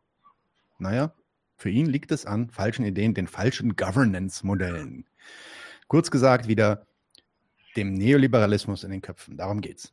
Die Entscheidungen, die die Leute in der Regierung treffen, sind falsch oder schlecht, sogar im Rahmen, und das ist das, das macht so eine immanente Kritik, sogar im Rahmen der eigenen Zwecke äh, die sich da setzen. Das ist das, was er sagen möchte. Und diese eigenen Zwecke sind halt genau die gleichen Zwecke, die wir alle haben. Wir wollen Klimaschutz. Für ihn. Und ich möchte jetzt auch nicht behaupten, also man muss jetzt auch nicht sagen, dass die Leute in der Regierung immer die richtigen Entscheidungen für ihre jeweiligen Zwecke treffen. Es kann ja auch durchaus sein, dass die für die Zwecke, die die sich so setzen, auch mal Kacke bauen oder so, ja, und Fehler machen. Das ist ja nicht gesagt, dass die alles, was die machen, immer richtig ist in dem Sinne. Aber dass die einen Zweck haben, wenn sie was tun, das ist gegeben. Die können sich irren. Und das passiert in dieser komplexen Wirtschaft halt auch ständig, weil es so krass viele Unbekannte gibt. Niemand kann ja, berechnen, wie sich dieser Markt entwickelt. Aber ihnen immer sofort zu unterstellen, dass sie versagen, nur weil meine Zwecke durch ihre Politik nicht erfüllt werden. Das ist ein Fehler. Damit muss man aufhören. Und das ist genau der Fehler, den der Neoliberalismuskritiker wie der Alexander Brentler und auch alle anderen in diesem Podium ständig immer wieder wiederholen. Die Politiker wissen schon, was sie machen, wenn sie eine Gasumlage umsetzen wollen. Das ist nicht einfach nur deutsche Borniertheit. Nee, das ist nicht das. Ob die jetzt damit ihre Zwecke auch erreichen oder nicht, das ist nochmal eine andere Frage. Das muss man sich angucken. Aber dass, dass, dass die Zwecke, die sie da haben, wenn sie eine Gasumlage umsetzen, Klimaschutz sein soll, also Alex, sorry, aber was hat denn das mit Klimaschutz zu tun? Das haben die doch auch nicht mal gesagt, dass das irgendwas mit Klimaschutz zu tun hat. Die Gasumlage war dazu da, um die Industrie in diesem Land irgendwie äh, durch, die, durch die steigenden Gaspreise zu entlasten. Oder von, vor den steigenden Gaspreisen zu entlasten. Das hat nichts mit Klimaschutz zu tun. Ich glaube, das hat er aber auch nicht sagen wollen, oder? Da weiß ich jetzt nicht, ob du da. Naja, oder? er nimmt, dann, er nimmt dann halt die Gasumlage und sagt, ja, in so einer Situation dann so eine Sache zu machen und so, das ist eine falsche Entscheidung. Und äh, naja, gut, okay. Vielleicht hat er das so nicht gesagt, meinetwegen. Fair enough. Aber trotzdem, es ist einfach Unsinn und hat auch nichts mit deutscher äh, Boniertheit oder Governance-Modellen zu tun, egal wie viele Bücher er da gelesen hat. Und äh, das kann man jetzt auch gleich nochmal sehen in dem letzten Satz, den er sagt. Aber Marek, willst du noch was sagen oder Daniel? Nee, nee, nee, nee. Dann machen wir weiter. Der letzte Satz, jetzt hier. Ah. Ich sehe nichts. Ich auch nicht, da fehlt was. Achso, ihr hört noch nichts. Okay, ja, ja, Moment. Moment. Das ist, das Muss immer, an, muss immer an zehn Sachen denken, sorry. So. Hier kommt's. die Gasumlage und so. Und das ist aber auch, ähm, und man darf ihnen dann aber auch nicht zu sehr ähm, da entgegenkommen, weil es ist einfach dann auch ein Klassenprojekt.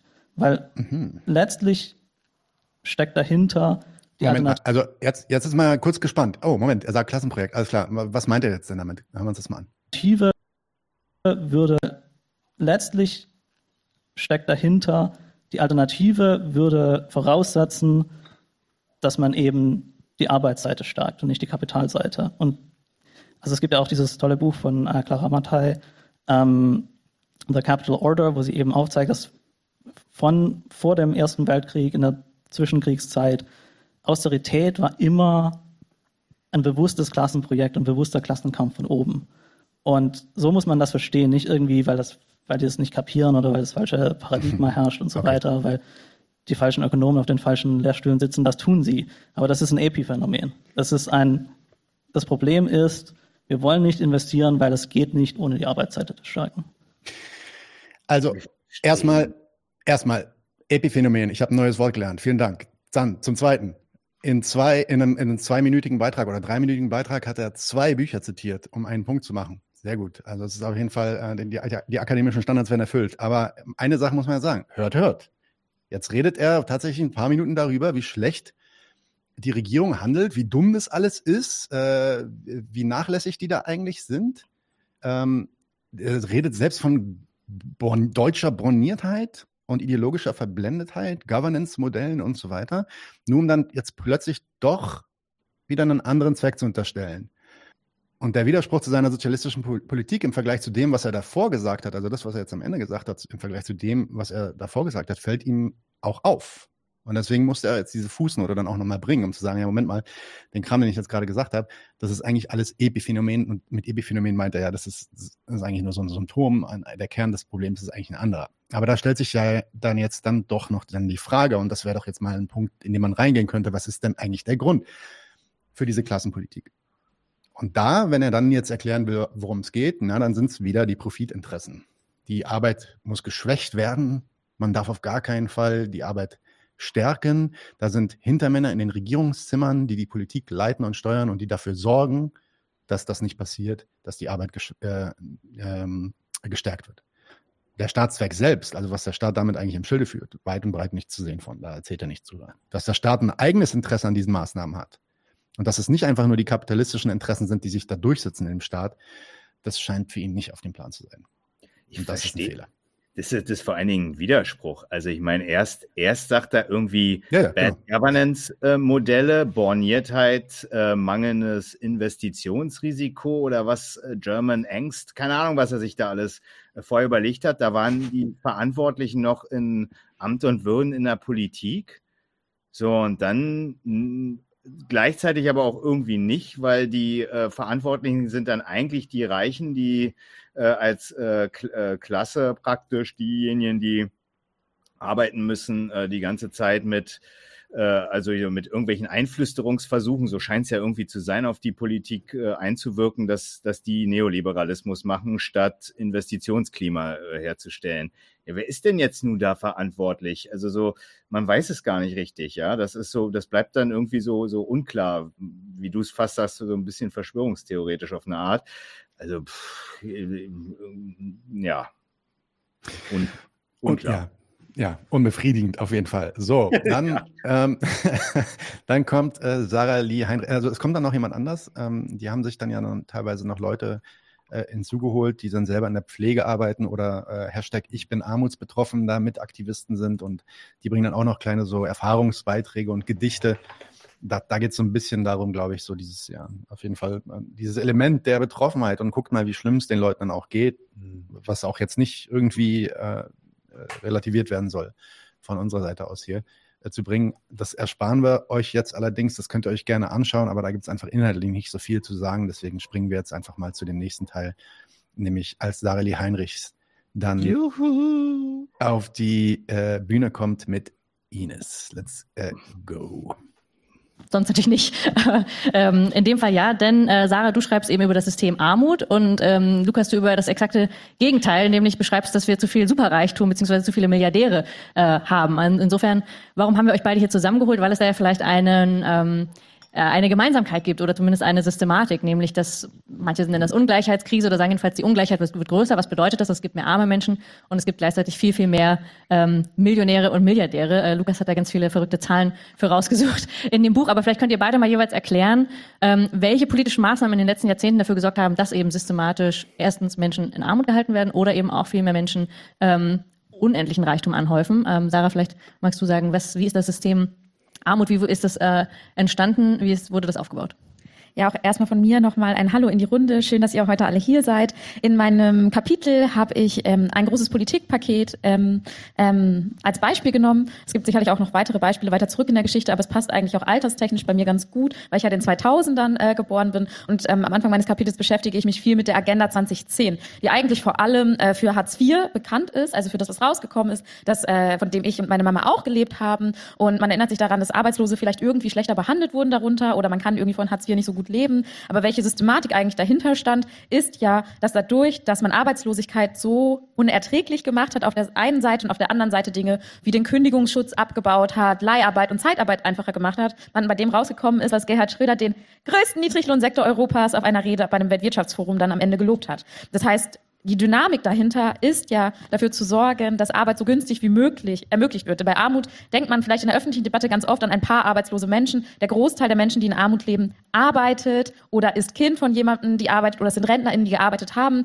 Das heißt, sobald Arbeit und vor allem Lohn, also sobald Arbeit nicht vergütet wird, sobald es niedrigen Lohn gibt, gibt es Armut und es gibt eben auch einen Teil der Gesellschaft, der dann besonders darunter leiden muss, nämlich Menschen, die arbeitslos sind, die bis an den Rand der Gesellschaft sanktioniert werden, um zu ermöglichen, dass Menschen diese wirklich schlechten Jobs am Ende machen.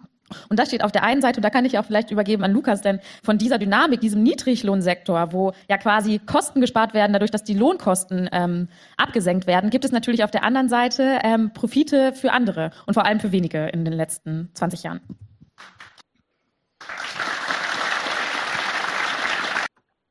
Man darf nicht vergessen, den äh, Applaus auch zu zeigen, das ist ja sonst nicht fair. Ähm, ja, warum gibt es denn diesen Niedriglohnsektor? Warum wollte das denn der Schröder? Warum war der denn da überhaupt so stolz drauf? Ich meine, und warum bist du so bruskiert darüber, dass er das gesagt hat? So, warum, warum, oder andersrum gefragt, warum ist denn der Fakt, dass der sich da hinstellt und stolz drauf ist, warum lenkt der dich nicht eigentlich mal auf die Tatsache, dass, ja, der, der wollte diesen Niedriglohnsektor, das war genau der Competitive Edge, den er brauchte für sein Deutschland. Naja, äh, ich, äh, Marek, bitte, du hast, glaube ich, auch noch was dazu. Ja, ein bisschen, ne? Ähm, man kann ja eigentlich so viel sagen, aber also, du hast ja gerade nochmal gesagt, dass der Niedriglohnsektor, das war eine deutsche Erfolgsstory. Kann man nochmal einen Rekurs kurz machen? Das ist der Grund, warum so eine Ökonomietypen wie Maurice Höfgen eben mit ja. ihrem äh, MMT-Zeug um die Ecke kommen, weil Deutschland dadurch seine äh, seine Weltkreditmacht äh, unter anderem ausgebaut hat gegen die gegen die entsprechenden Länder praktisch äh, in Europa alles niederkonkurriert hat und jetzt dasteht, wie es halt dasteht, ja. Das, Guckt euch äh, das mal an. Profitrate. Wir haben ja Michael Roberts hier da gehabt, der, der mhm. beschäftigt sich mit Profitraten der Kapitale in den, Nation, in den Nationen. Mhm. Guckt euch mal diesen Jump an nach den Hartz-IV-Reformen. Mhm. Und wo sich das jetzt eingependelt hat. Wie profitabel die Wirtschaft hier geworden ist. Naja, dann sieht man halt auch gleichzeitig so eine anderen Graphen, wie von wegen das Bruttoinlandsprodukt, das um die Zeit auch ordentlich ansteigt und eigentlich konstant ansteigt, was genau das Vertrauen schürt in die Investoren aus dem Ausland für die eigene Währung. Aber man sieht halt auch, und das ist die schwarze Linie, die man hier sieht, ja, das ist die Armutsquote. Die steigt damit natürlich auch hoch, weil Niedriglohnsektor bedeutet halt, dass Leute schuften müssen und dafür gerade mal genug zu fressen haben oder vielleicht nicht mhm. mal das. Aber das ist halt kausal zusammenhängt. Das gehört zusammen. Das sind nicht einfach zwei unterschiedliche, voneinander unabhängige Eigenschaften des Systems. Okay, sorry. Ist ja auch, ist ja auch hier wieder, ja, ist auch hier wieder so der, der Widerspruch. Ähm, auf der einen Seite sagt Schröder hat gesagt, wir Deutschland als, als Staat hat den größten Niedriglohnsektor äh, hier aufgebaut. Gleichzeitig, ähm, also damit sagt ja Schröder, offensichtlich Deutschland hat davon profitiert.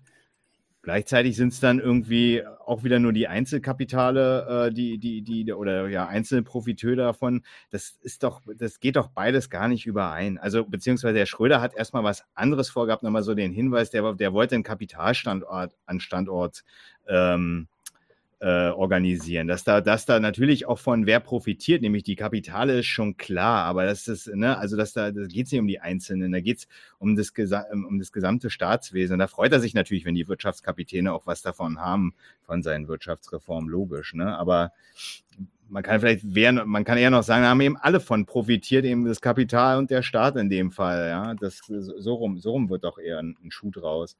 Ja, man kann sich auch mal überlegen, was, wo die Arbeitslose, Arbeitslosenquote 2002, 2003 stand und wo sie nach, den, nach der Agenda 2010 stand.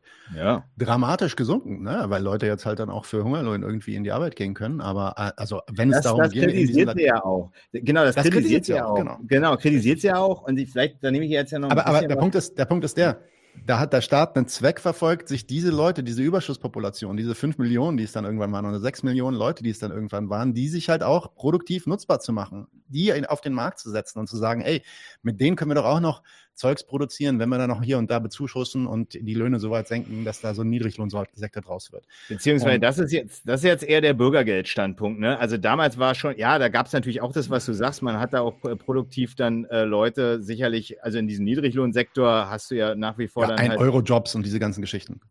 Ja, ja, gut, ne, das, das war dann wirklich schon eher so das Abschreiben von einer gewissen Population, wo man eh sagte, mit denen ist nichts mehr zu machen. Aber ähm, was, was mir nochmal wichtig ist an der Stelle nur, ist, ähm, dass sie das Ganze vorträgt hier als dass das gar nicht zu unser, dass, dass es gar nicht so richtig zu dem Land äh, hier tatsächlich passt. Sie das ist eine. Ja, mhm. genau. Also die Brutalitäten, die beschreibt sie ja richtig. Das stimmt ja alles. Ja.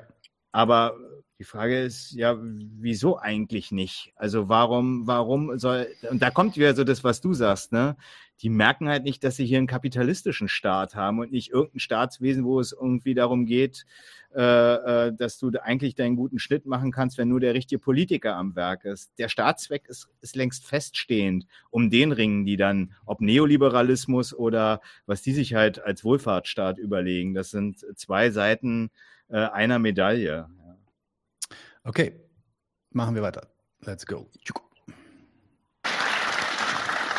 Ja, genau da wollte ich jetzt auch ansetzen. Und es ist ja nicht nur so, dass äh, Hartz IV und die Agenda 2010 die Löhne für die Niedrigsten äh, nach unten zieht, sondern auch für die in der Mitte nach unten zieht. Und wenn dann die Löhne auf breiter Front nicht. Kurzer Formul formulatorischer Formul Formulationshinweis. Dass es nicht nur so ist, dass die Ärmsten dadurch viel ärmer werden, sondern auch dass die in der Mitte runtergezogen werden. Ah, das fand ich ein bisschen problematisch, aber let's go. In dem Maße wachsen, wie sie wachsen könnten und die Produktivität aber wächst, dann gibt es natürlich Produktivität und auch Gewinn, der dann erzeugt wird oder Mehrwert, erzeugt wird, der dann nicht an die Arbeiter ausgezahlt wird, sondern dann einigen wenigen zufließt. Und deswegen ist natürlich die Agenda 2010 und der Niedriglohnsektor auch bis Mitte mitten in die Gesellschaft hinein natürlich ein Lohnanker nach unten, der äh, schlecht ist und dann natürlich zur Umverteilung von unten nach oben führt und die Reichen dadurch profitieren. Also das ist natürlich auch auf dem Arbeitsmarkt, der Neoliberalismus hat da seine Folgen zeigt. Und darüber hinaus gibt es natürlich ganz viele andere man hat das Gefühl, dass alles, was sie stört, ist, dass die Reichen davon profitieren. Das ist das, was, was, was der sieht, dass die Reichen da profitieren und daraus zieht er sofort, darum geht's. Das ist das, was die vorhatten. Es geht nur darum, dass die Reichen profitieren. Nein, das sind nicht Folgen des Neoliberalismus, sondern das sind die Folgen von staatlich, ja, quasi notwendig umgesetzter Verarmung der Menschen. Die Verarmung der Menschen, die steht nicht einfach nur neben einem Anstieg von Produktivität, der hat es jetzt schon wieder gesagt, sondern das erste bedingt das zweite. Der Gewinn, die Profite, die du da gerade gesagt hast, die die machen, die sind abhängig von dem Preis der Arbeit. Das ist nicht so, dass die einfach Gewinn und Profite machen und dann könnte man die umverteilen und könnte sagen, ja, guck mal hier, kannst du auch haben. Nee, dann gibt es halt keinen Gewinn und keine Profite, wenn die Kosten höher steigen. Die sind abhängig davon. Naja, bis zu welchem Grad ist dann eine Frage von Kämpfen, von sozialen Kämpfen. Ist schon richtig. Das will ja niemand sagen, dass man da jetzt nicht noch mal ein bisschen mehr rausholen kann. Aber der Grund, warum die so hohe Profite hatten, auf das, was du dich hier gerade beziehst, dass da so große Produktivität im Kapital vorherrscht, dass da so viele Leute reich werden, ist zu finden in der Verelendung der Armut. Die Sachen sind nicht voneinander trennbar und die Sachen sind auch nicht so auflösbar, indem man einfach sagt, na gut, umverteilen. Und also ich meine, dafür, dass ihr im sozialistischen Magazin seid, sorry Leute, aber ihr müsst, das habt ihr doch drauf. Was soll das eigentlich heißen? Was ist, was, was ist das für, für ein Spruch, wenn die sagen, wenn Löhne stagnieren oder sinken, aber die Produktivität und die Gewinne wachsen? Was ist das für ein Aber? So, hm, genau. Hat, ja. was, das, ich verstehe das nicht, Leute. Also, hm. äh, dann müsst ihr euch mehr anstrengen. Bitte. Aber sag mal, Marek, du hast mir gerade widersprochen. Nee, nee, nee ja. Oh, jetzt habe ich, dich ausgeschaltet, sorry, du bist wieder das ist natürlich da. eine unglaubliche Frechheit. ähm, also das, Mute. nee, aber das, der, also wenn der da sagt, du hast es ja schon so mit der Produktivität gesagt, aber wenn er auch sagt, da ist ein Mehrwert, der landet dann irgendwie immer bei denjenigen, äh, die praktisch als Kapital äh, in, in das Geschäft investieren haben. Ja, das ist der ganze Sinn der Operation, wie du schon sagst. Da ist kein Aber, das ist ich meine tatsächlich, äh, die, die, die Bitte daran, das äh, als Sozialisten zu verstehen, geht, glaube ich, ins Leere, weil die tatsächlich, äh, jedenfalls nicht in dem Sinne Sozialisten, glaube ich, wie du es ihnen heranträgst, äh, sind. Ich glaube, das Ja, ja, ist mir schon klar. Einfach schon klar. auch nicht. Das ist wirklich. Ich, appelliere ein bisschen an deren, an deren Ehrgefühl, aber das ist vielleicht. Ja, das ist auch, ich glaube, ja, ja. wenn, wenn sie, wenn Ehre ist ein Fehler. Also ich glaube. Ja, ja, ja, ja. ja, schon richtig. Warte, aber, aber später, später sagt die, später sagt die Sarah Lee Heinrichs noch was über die Gesellschaft, ähm, was, was, was das Bedrohliche ist, wenn die Politik da nicht endlich eingreift. Und das meine ich, ist auch deren Standpunkt am Ende, dass äh, denen das wirklich, äh, dass die, die, die wirklich an dieser Gesellschaft äh, was gut finden, obwohl sie schädlich für die Leute ist, in deren Namen sie auftreten. Das ist, das, das ist das Zynische an der Sache. Ja, der Grund, warum ich mich da so schwer tue, ist, weil ich halt weiß, dass sie halt dann eigentlich sonst auch, auch in dem Magazin und so immer über Kapitalismus reden. Aber es stimmt schon, die Sachen, also die, die Sachen, die sie erzählen, die Sachen, die sie sagen, die Sachen, die sie fordern, die Sachen, die sie tun, die zeigen alle genau das, was du gerade, was du gerade analysiert hast. Mhm. Sich, sich genauso. Okay, machen wir mal weiter. Jetzt ist es so, ihr habt es äh, jetzt beide auch schon angesprochen, die Agendapolitik wurde jetzt allerdings nicht von CDU und FDP durchgesetzt, sondern eben äh, paradoxerweise von einer rot-grünen Regierung, die eben auch angetreten war als erstes. Ähm, ja, also 1998, ich dachte da echt so, was kommt jetzt? Ich war ganz, äh, ganz jung und ganz verblüfft und dann kam da diese Scheiße mit Hartz IV. Also ähm, da war ich sicherlich die Einzige, die da ähm, schockiert war. Und das ähm, ist ja eben auch, also jetzt auch nicht nur in Deutschland, aber auch grundsätzlich etwas, das viele Mitte-Links-Parteien äh, gemacht haben, dass nämlich gerade die, und das hat jetzt äh, Stefan Lesse nicht nochmal geschrieben, auch zu dem Asylkompromiss muss man es sagen, auch zu Lützerath, also zu allen aktuellen politischen äh, Vorhaben, ähm, wie auch immer Verbrechen äh, der Ampelregierung, muss man ja sagen, das setzen gerade diejenigen besser durch als zum Teil äh, CSU, CDU. Also das tatsächlich eine sogenannte selbsternannte progressive oder Fortschrittskoalition setzt Dinge durch, die eine große Koalition oder die auch eine CDU-geführte Regierung nicht geschafft hat. Wie kann es sein, äh, Sarah, jetzt sitzt du eben auch hier als äh, Co-Bundessprecherin der Grünen Jugend, wie kann es sein, dass ausgerechnet die Grünen die schlimmsten Verbrechen äh, mittragen? Also wie, wie, wie kann man diesen, ist das nicht paradox, wie konnte es dazu kommen? Ich krieg von diesem Verbrechenswort, ich krieg, ich krieg, krieg, das, das macht mich richtig sauer. Weil das ist, das benutzt sie nur, um das moralisch irgendwie aufzuladen. Mhm. Es ist eine reine, also da, da, an diesem, an die, die, diese alles immer verbrecherisch zu nennen, was einem nicht in den Kram passt, da ist so viel falsch dran. So viel. Erstmal, äh, ich weiß gar nicht, wo überall anfangen. Mich kotzt es richtig an. Erst, erstmal waren es de facto keine Verbrechen. So, so bleiben wir, bleiben wir mal einfach mal bei der Wahrheit. Und der Staat macht das, was Staaten tun. Und äh, hält sich da auch an seine eigenen Regeln weitestgehend. Also von Verbrechen will keine Rede. Er setzt sie ja. ja. Ja, ja. Also es ist, es ist so, wie Leute, wie Leute sagen, es ist so, der Staat ist ungerecht. Nee, das kann er gar nicht sein, weil alles, was der Staat macht, ist rechtens. Hihihi, gerecht ich, Spaß beiseite. Nein, aber ich finde das auch irgendwie, ich finde aber auch dieses Moralisieren dahinter so ekelhaft, ehrlich gesagt. Weil alles, was verbrecherisch ist, also alles, was kriminell ist anscheinend, ist scheiße. Das heißt also, wenn ich, wenn ich, wenn ich äh, aus Hunger äh, mir jetzt irgendwie ein Brot klaue, ist dann ist das ein Verbrechen. Das ist dann schlecht. Okay, gut, verstanden. Gut bürgerlich. Danke dafür. Es ist doch gar nicht so, sie redet ja hier über die Grünen. Es ist doch gar nicht so, dass diese, diese Verbrechen nur mittragen, Verbrechen, quote unquote, sorry, nur mittragen, so wie die das sagt. Das sind doch schon deren Entscheidungen. Ja. Und da muss man jetzt doch nicht mal so, sagen, huch, okay, jetzt müssen wir aber was ganz Schlimmes mit ansehen. sie nennt das jetzt paradox. Ja, das wird doch nur paradox, wenn man den Grün, Grünen unterstellt, also so wie sie heute sind, dass sie ein Ziel verfolgen, welches sich nicht, ich sage es nochmal, mit dem Staatszweck des nationalen Wachstums irgendwie deckt. Mit dem Bestehen in der internationalen Konkurrenz deckt. Ja, dann, aber auch nur dann glaubt man, dass das ein Paradox ist, dass solche Entscheidungen getroffen werden. Man könnte doch umgekehrt auch mal draus, was draus lernen, nämlich man kann ja den Grünen einfach mal wirklich unterstellen, dass sie zumindest ganz am Anfang mit hehren Zielen des Klimaschutzes da reingegangen sind. Ein-Punkt-Partei hießen die damals noch und so, ne? Mhm. Naja, aber in dem Moment, und der ist übrigens, das ist nicht neu, das ist nicht erst jetzt mit Lützerath so, sondern das ist schon über 20 Jahre her, vielleicht 30 sogar. In dem Moment, äh, in dem sie sich in Beweis stellen müssen oder den Beweis liefern müssen, dass sie in der Lage sind, dieses Land zu regieren, mitzumachen in der Regierung. Ja, da geht nicht mehr ein Punkt Partei. Da müssen sie den Zwecken dieser Nation genügen. Da müssen sie ein Programm entwickeln, was, was über diesen einen Punkt hinausgeht, sondern die müssen dann entdecken, dass äh, vielleicht ihr Einpunkt in den, Betrachten, in, in den Betrachtungen der Regierung und der Nation selbst im allerbesten Fall vielleicht nur ein Nebenprodukt des nationalen Wachstums sein kann und dass das gar nicht geht, dass man das auf Agenda Punkt 1 stellt, stellt. Ja. Ja, und dann ist es auch konsequent, alles für dieses Wachstum zu tun, wenn man dann diesen Startpunkt einnimmt. Ich will ja regieren, also muss ich das tun, inklusive dem Imperialismus, inklusive menschenschädlicher Asylpolitik und so weiter und so fort. Ja, die Desillusionierung, die Ines hier vor, vorträgt, sagt mehr über ihr Ideal der Demokratie aus, als sie über die Grünen aussagt. Ja. Aber anstatt da mal zurückzutreten und sich da mal Gedanken zu machen, wie und warum kann sowas passieren, nicht im Sinne von, oh, war das die Baerbock oder war das der Joschka Fischer, sondern äh, äh, da wird dann immer, da wird dann immer versucht, so ein Verfehlen der Grünen zu finden, ja. Das ist kein Verfehlen. Ähm, das ist ja auch so, sie sagt das doch auch selber, und das, ich glaube, das sagt dann auch im Endeffekt dann die Sarah Lee Heinrichs, um sich zu verteidigen. Die SPD, die CDU, die FDP, die sind doch alle nicht besser. Die machen, doch den gleichen Kram. Ich meine, die, die Hartz-IV-Gesetze waren jetzt auch nicht alleine von den Grünen getragen. Ja? Die kamen äh, von der SPD eigentlich. Die war die Mehrheit in der Regierung.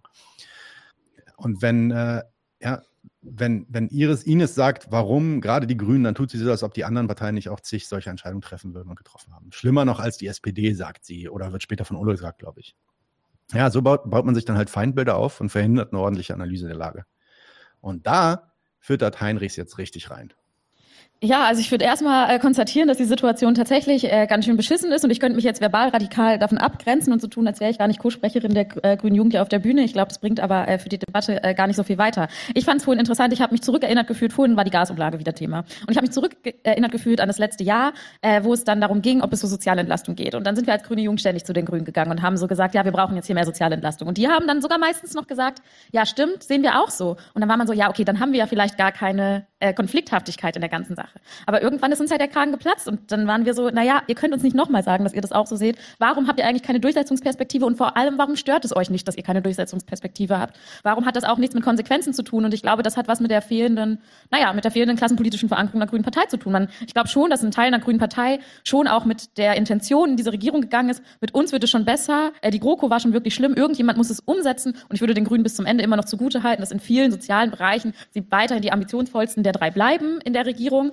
Aber sie halt fast schon äh, erschrocken davon waren, dass es so etwas gibt wie Interessenskonflikte innerhalb einer Gesellschaft, dass sie vielleicht dachten, wir können das hier irgendwie mit Christian Lindner ausdiskutieren und der wird uns schon auch was gönnen. Und dann waren wir so, natürlich wird er euch gar nichts gönnen und ihr werdet gar nichts damit durchsetzen können. Und ich mache mir schon auch Sorgen, dass mit dem was man dann vor sich herträgt, sei es, wir haben ein paar Solarpanel mehr gebaut oder ein paar Windräder mehr gebaut, ähm, was vielleicht ein Fortschritt ist äh, zur großen Koalition. Auf der anderen Seite etwas verloren geht, nämlich eine gesellschaftliche Grundlage äh, dafür, ähm, zum Beispiel Klimaschutz oder soziale Fragen oder andere Fragen umzusetzen. Wir machen die Umfragen zum Klimaschutz eine Heidenangst, wir machen die Umfrage zum Thema Geflüchtete auch eine Heidenangst, aber eine Ampelregierung trägt äh, mit der Politik, die sie macht, dazu bei und eine grüne Partei auch. Und ich würde jetzt nicht sagen, dass ich gerade ratlos bin, sondern mein Rat an die Grüne Partei ähm, ist da klar und dass wir als Grüne Jugend sagen, dass wir dann, dann in den Konflikt mit der Grünen Partei darüber gehen müssen auch. Aber es gibt ein grundsätzliches Problem ähm, für die Grüne Partei und ich bin mir nicht sicher, ob wir aus der Ampel rauskommen und dann die Grundlage für eine also ich will eh, dass es gar keine neue Auflage der Ampel und gar keine Grundlage dafür gibt, sondern eher, dass es keine Grund, äh, neu, äh, keine Basis für irgendeine Auflage einer progressiven Regierung geben wird bis dahin. Und davor habe ich sehr, sehr viel Angst und Sorge. Sehr, sehr viel Angst und Sorge und Bauchschmerzen bestimmt auch. Na gut. Also, sie fragt jetzt eigentlich ihre Parteispitze, warum habt ihr keine Durchsetzungsperspektive? Was sie hier also als Fehler anmahnt bei ihren eigenen Leuten, ist, dass die, ja, die sagen jetzt zwar immer, ja, ja, ja, ihr habt recht, stimmt, das müssen wir alles machen, aber dann wissen sie nicht, wie sie das umsetzen sollen. Die sind dann eigentlich, äh, die haben, die haben da keine Idee, wie man das dann umsetzt. Und daran scheitern die eigentlich. Und dass sie sich da nicht genug Gedanken machen, das ist deren Scheitern. Ja, das ist dann ihr Idealismus vielleicht über ihre eigene Parteispitze. Vielleicht wollen die das auch gar nicht umsetzen. Ähm, sie sagt dann an der anderen Stelle auch, ne, das ist auch eine gute Verteidigung hier, die Grünen sind immer noch das kleinste Übel. Boah, da kommt aber Motorrad-Sound. Oh, sorry. Nach Berlin, kein Problem. Die Grünen sind immer noch das kleinste Übel. Die sind am, die ambitionierteste Partei. Ja, ambitioniert, äh, muss man auch mal sagen. Okay.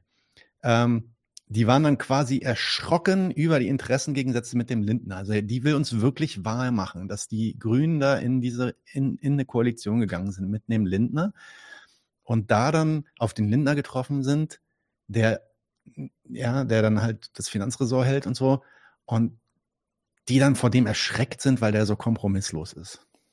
Das ist, das ist jetzt die Erklärung darüber, warum die jetzt zugestimmt haben bei den GIAS-Reformen und bei der, ja, dem Abreißen von Lützerath und so weiter.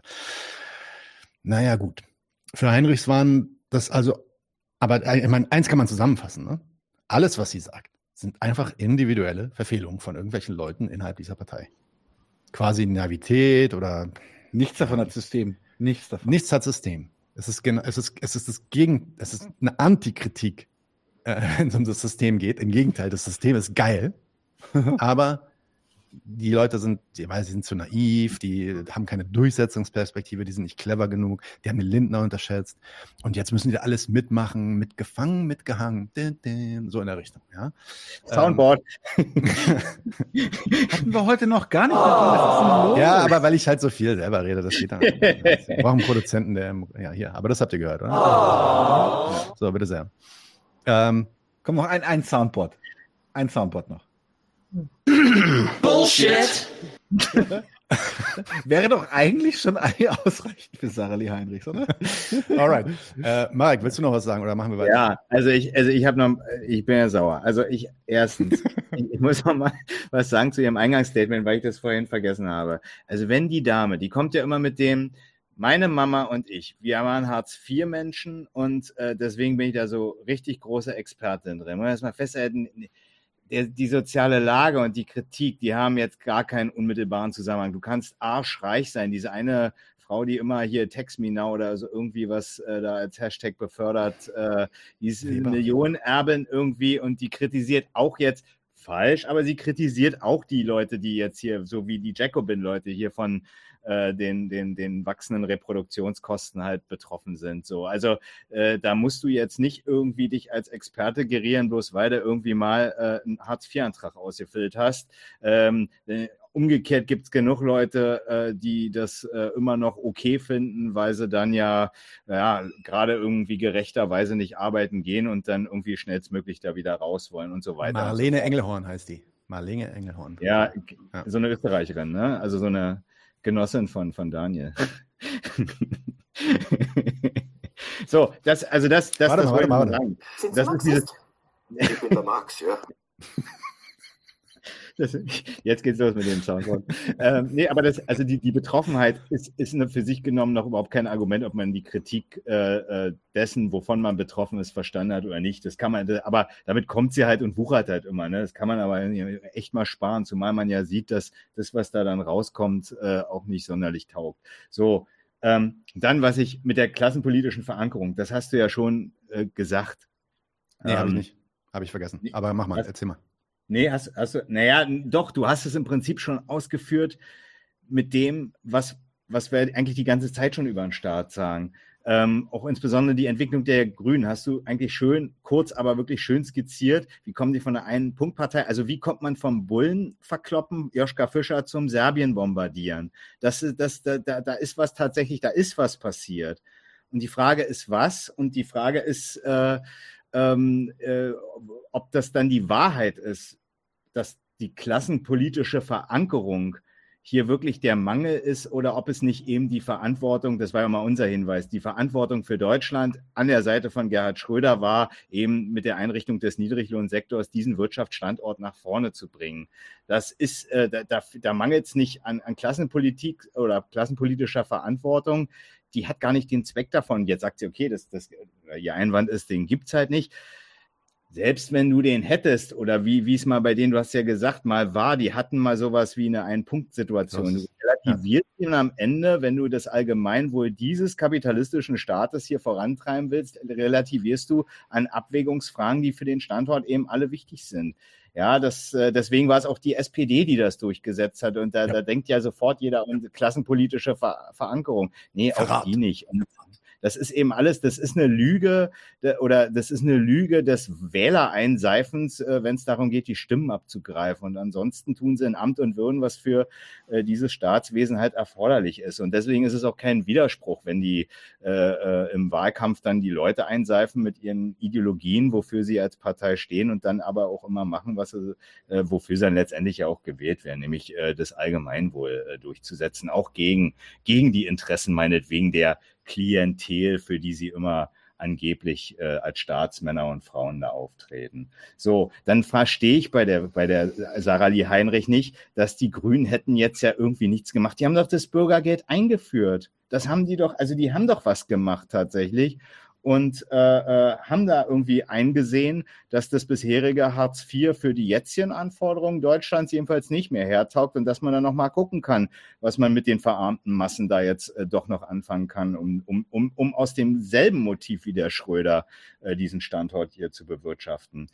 Ambitioniert ist mir nur eingefallen, also weil sie, sie auf der einen Seite ja sagt, na gut, sie will sich eigentlich hier dis, äh, nicht hier distanzieren als Grüne, äh, gleichzeitig hat es ja doch die ganze Zeit gemacht, weil sie dann doch wieder auf den Christian Lindner alles geschoben hat, der äh, schuld dran ist, dass die äh, da nichts durchbekommen haben. Ambitioniert ist wirklich so, so lame. Das ist so wie wenn im Arbeitszeugnis steht, äh, war stets bemüht. Ja, muss man sich mal fragen, warum es denn so lame war. Aber das, wie gesagt, das ist, das ist mit der Antwort klassenpolitische Verankerung äh, jedenfalls nicht gegeben, so, weil es eben nicht darum geht, Klassenpolitik in diesem Staat zu machen. Und wenn dann eben nur so, dass das Volk halt was taugt eben für die Kapitalakkumulation. So, das ist alles. Und ich wage jetzt einfach mal so eine ganz kühne Behauptung, aber genau das wird sich auch beweisen an Frau Heinrichs, wenn sie dann dann auch in dieser Politik bleibt und dort weitermacht und in dieser Partei weitermacht, dass da genau die gleiche Entwicklung zu beobachten sein wird, wie bei den Leuten, bei denen sie sich jetzt gerade beschwert. Kann ja sein, dass sie das dann vorher früher genug checkt und dann nicht weitermacht. Aber du, äh, Nadim, ganz ernsthaft, die, so, die ist so Politik abgezockt, wie die da schon redet. Das wird die nächste, die die, äh, so, die, die irgendwelche Sozialreformen irgendwann mal durchführen lässt, äh, wo dann andere Mamas mit ihren Töchtern irgendwie nicht durchkommen. Das weiß ich jetzt schon, ja.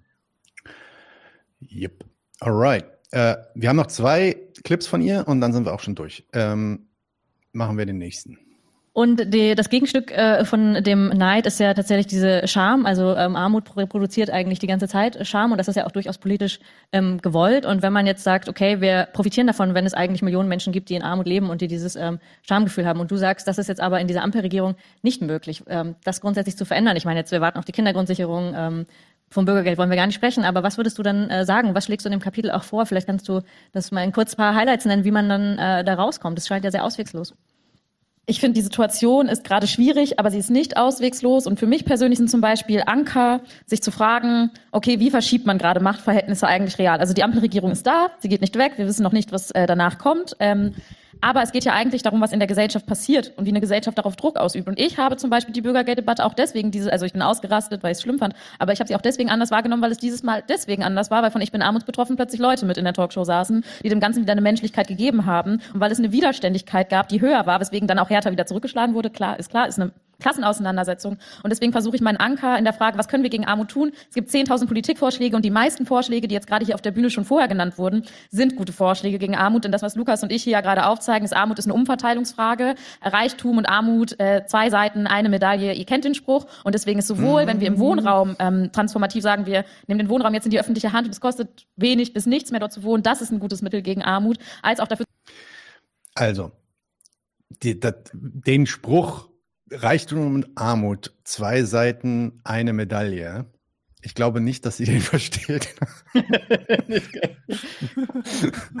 Obwohl sie ihn zitiert hat. Naja, ich meine, ich, erstmal, ich habe den Spruch, ich kenne den Spruch gar nicht so häufig, habe ich nicht so oft gehört, aber was man doch daraus nehmen könnte, ist, ja, das gehört zusammen. Das lässt sich nicht einfach von, die eine Seite der Medaille lässt sich nicht einfach auf die andere Seite ziehen. Du kannst nicht Zahl und Kopf auf beiden Seiten haben, sondern du hast immer irgendwie Armut mit dem Reichtum. Naja. Sie sagt, ähm, ich bin armutsgetroffen, betroffen, sorry, Hashtag ich bin armutsbetroffen soll gehört werden. Das sei die Lösung.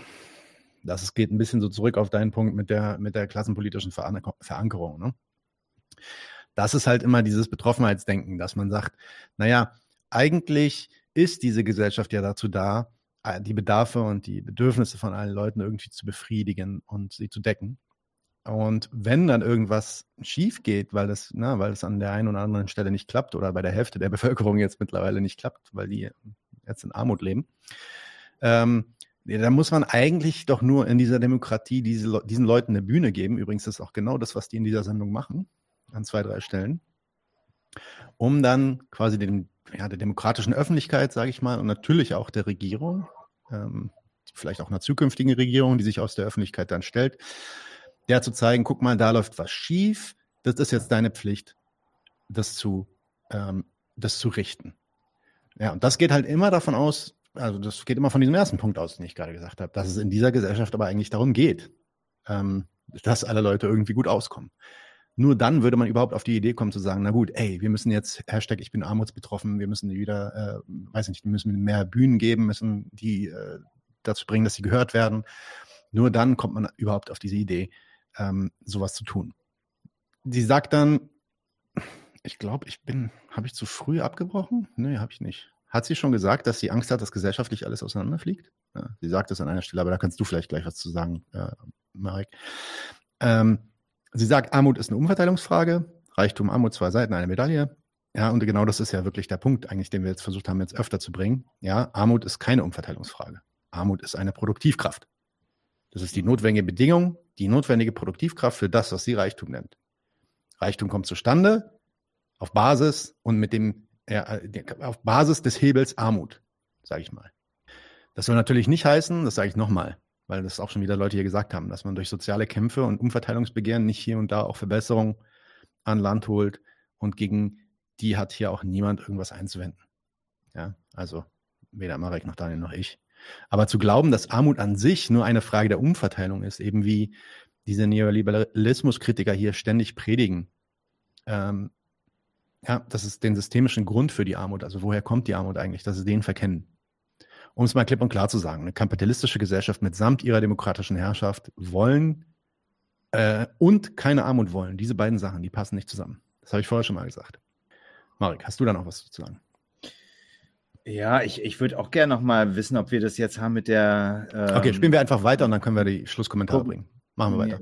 Genau, aber mit dem, mit dem, mit dem Auseinanderfallen der Gesellschaft kommt das jetzt. Er müsste jetzt kommen, glaube ich. Dafür zu sorgen, dass massiv investiert wird, ist ein gutes Mittel gegen Armut, als auch dafür zu sorgen, dass es mehr Tarifverträge gibt und so weiter. Aber die Frage ist ja schon noch mal ein bisschen das Wie. Und ich glaube, dafür war für uns als Grüne Jugend zum Beispiel ähm, der äh, Tariffrühling ein interessanter Ort, eben zu schauen, da sind Menschen aufbegehrt für bessere Bedingungen, gerade die Debatte rund um Mindestverträge, ich sehe äh, Mindestbeträge, ich sehe da auch meine Freunde von der EVG-Jugend sitzen, eben zu sagen, die Leute, die richtig wenig verdienen, die haben nämlich die Kinder, die dann in Armut leben, die müssen auf jeden Fall genug verdienen, auf der einen Seite und auf der anderen Seite eben ähm, auch ähm, hat mir halt die Bewegung, ich bin armutsbetroffen, einfach eine Menge Hoffnung gegeben. Und zu sehen, es gibt immer mehr Menschen, äh, die sich organisieren und dem was entgegensetzen, dann müssen wir jetzt dazukommen, dann müssen wir das gemeinsam machen. Und auch eben das, vor dem ich so Angst habe, nämlich dass uns gesellschaftlich alles auseinanderfliegt, bis die Ampel, ja. äh, bis es mit der Ampel vorbei ist, weil die Ampel sozialpolitisch, arbeitsmarktpolitisch eine Nullnummer ist. Dem entgegenzuwirken dadurch, dass wir wieder eine soziale Sozialbewegung aufbauen, das macht man nur nicht von heute auf morgen. Und das ist mein persönlicher Anker und das ist auch mit dem wir uns in der Grünen Jugend beschäftigen. Klar müssen wir auch auf Parteitage gehen und den Grünen sagen, das nicht in Ordnung ist, was sie machen, aber wir wollen ja die Mächteverhältnisse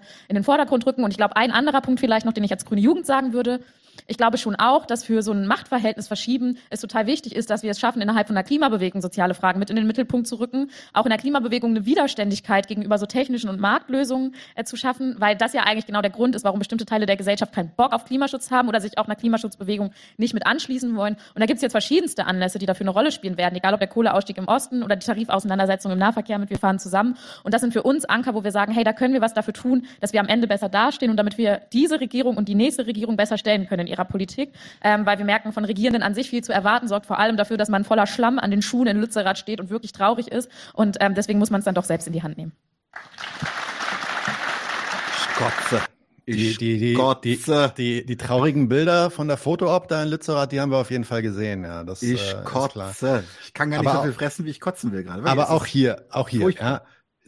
Erstmal ja gar kein schlechter Aufruf, wenn sie sagt, an einer Stelle zumindest für einen kurzen Moment so Funke. Ja, das muss man selber in die Hand nehmen. Ja, aber was will sie denn da eigentlich in die Hand nehmen? Muss man sich fragen. Man, kann den Regierenden da anscheinend nicht vertrauen, dass sie das machen, was sie versprechen. Denn dann steht man, wenn man das macht, dann steht man traurig im Schlamm. Das ist ihr letzter Aus, äh, ihre letzte Aussage. Sie will in dieser Regierung das Kräftegleichgewicht ändern. Also was sie sagt ist, ja, die Parteien sind eigentlich gut und schön. Alles, was es braucht, ist eine soziale Bewegung. Und diese auch immer wieder, äh, diese wird dann auch immer wieder die Regierung an ihre Versprechen erinnern und Druck ausüben und dann werden die auch schon die Armut bekämpfen. Na gut, das ist im Grunde erstmal, wie gesagt, das habe ich schon am Anfang gesagt und ich wiederhole es jetzt zum 20. Mal, das ist nicht mehr als die stinknormale Theorie der demokratischen Meinungsbildung, die jeder im Sozialkundeunterricht in der 10. Klasse irgendwie beigebracht bekommt hier in Deutschland. Also will sie es doch nicht selber in die Hand nehmen die will schon und die sagt auch schon, dass die Regierenden schon tun sollen, was sie, was sie da zu tun haben. Aber sie will die halt unter Druck setzen, damit die noch, damit noch ein bisschen mehr Keksbrösel vom Tisch fallen. So, das ist die Idee. Die Idee, dass der Staat, dass der Staat oder die Regierung nur eine, ja, quasi nur so ein Drücken und Ziehen zwischen gleichberechtigten Mächten ist. Und das ist das, warum sie über Glech Kräfte und Kräfteungleichgewicht spricht oder sowas. Ne? Ähm, ja, natürlich, das ist schon richtig. Man kann schon Druck erzeugen und dadurch auch mal hier und da Konzessionen irgendwie und Verbesserungen gewinnen. Keine Frage. Aber wo, wogegen man sich hier stellt, ist nicht einfach die andere Seite in einer pluralistischen Regierung, in der man ihr Anliegen durchdrückt. Also da sind nicht einfach irgendwie die Kapitalisten dann in dieser Regierung oder die von den Kapitalisten gesteuerten und vereinnahmten Parteien, denen wir uns jetzt stellen müssen. Nein, wenn man Armut wirklich bekämpfen will, also wirklich nicht nur einfach hier und da was verbe- verbessern will, sondern vielleicht sogar die abschaffen will, stellt man sich gegen den Staatszweck selbst. Der verwaltet nämlich die Armut, die er braucht, um sein Kapitalwachstum produktiv zu machen. Der Staat selbst ist dein Feind dann in dem Moment, wenn du das willst, wenn du wirklich die Armut abschaffen willst. Der will die Armut nämlich nicht ganz loswerden, ganz im Gegenteil. Den interessiert nur die Stabilität seiner Herrschaft bei möglichst großer Reichtum, Reichtumsakkumulation. Und die basiert auf möglichst großer Verarmung, möglichst geringer Reproduktionskosten für die Arbeiterschaft. Ja, und das heißt, da sich selbst zu organisieren und nicht mehr auf Regierende zu warten, ja, das ist schon richtig und das ist schon notwendig, wie sie das so ein bisschen ankündigt ganz am Anfang. Aber dann muss man sich halt auch mal wirklich Gedanken darüber machen, zu wem man sich eigentlich hier als Feind stellt. Macht man das einfach zu den anderen Parteien, die da irgendwie nicht die eigenen Zwecke im Sinne haben und dann kippt man äh, das Gleichgewicht in der Regierung und damit ist es erledigt?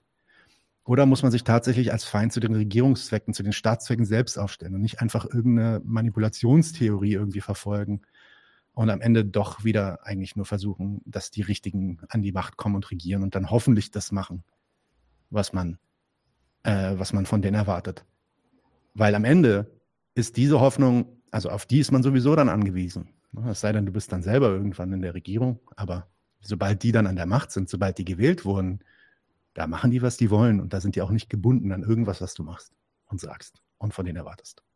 So, das ist jetzt mein Senf. Lange Senf heute, aber hast du noch was, Marek oder Daniel? Habt ihr noch was? Hm. Also ähm, im Prinzip nochmal anknüpfend an dich, ja, also dieses, äh, dieses, diese Illusion, Druck von der Straße, äh, dann, dann bewegt sich da was äh, in der Regierung. Das sieht man an der letzten Generation gerade, dass das äh, nicht stimmt. Ja, Hm, das, guter Punkt. das, das, also ähm, an denen sieht man gerade, wenn du auf deiner Meinung beharrst und sagst, die Regierenden soll das doch jetzt endlich mal umsetzen, was sie sich selber die ganze Zeit vornehmen in dem Fall, ja. Ähm, und äh, sie gehen da über die legale Seite hinaus, weil offensichtlich die Regierung es nicht tut. Also die machen gerade Druck von der Straße, dann siehst du, was passiert. Da, da waren ihre Grünen, als sie irgendwann gesagt haben, okay, wir müssen den Marsch durch die Institutionen machen, ja schon einen ganzen Schritt weiter so. Und dass sie da aber angekommen sind, wo sie sind, das hast du vorhin beschrieben. Da muss ich jetzt mal entscheiden. Also wenn man wenn man sagt, ja, man will da Druck ausüben und gleichzeitig aber die Souveränität der, der Regierung anerkennt, ja, dann anerkennt man halt am Ende eben auch, dass die im souveränen äh, Regieren entscheiden können, welche Oppositionsforderungen sie tatsächlich, äh, welchen sie nachkommen, weil sie es vielleicht selber in ihrem Regierungsprogramm eintüten können und es passt oder eben nicht. Und offensichtlich ist es gerade nicht so, dass sich da äh, was bewegt, beziehungsweise weil eben die Regierung auch einen, feindlichen Zweck gegenüber den Leuten hat. Das äh, scheint sie aber hier tatsächlich zu ignorieren. Aber deswegen ist es halt eine, eine, eine mangelhafte Illusion mit diesem Druck von der Straße. Ähm, Bannmeile und das ganze Versammlungsrecht und das Mandat der Regierenden, die eben sich nicht auf die Meinungen derjenigen, die da äh, als Bürger unterwegs sind, ähm, beziehen müssen oder sich daran halten müssen, zeugen ja davon, dass es äh, da eine Trennung gibt zwischen dem Regierungsapparat und denjenigen, die dem Ganzen erstmal zu folgen haben und die gerne ihre konstruktive Opposition ausbreiten können, aber im Prinzip äh, am Ende des Tages immer noch derjenige das Sagen hat, der da in der Regierung sitzt.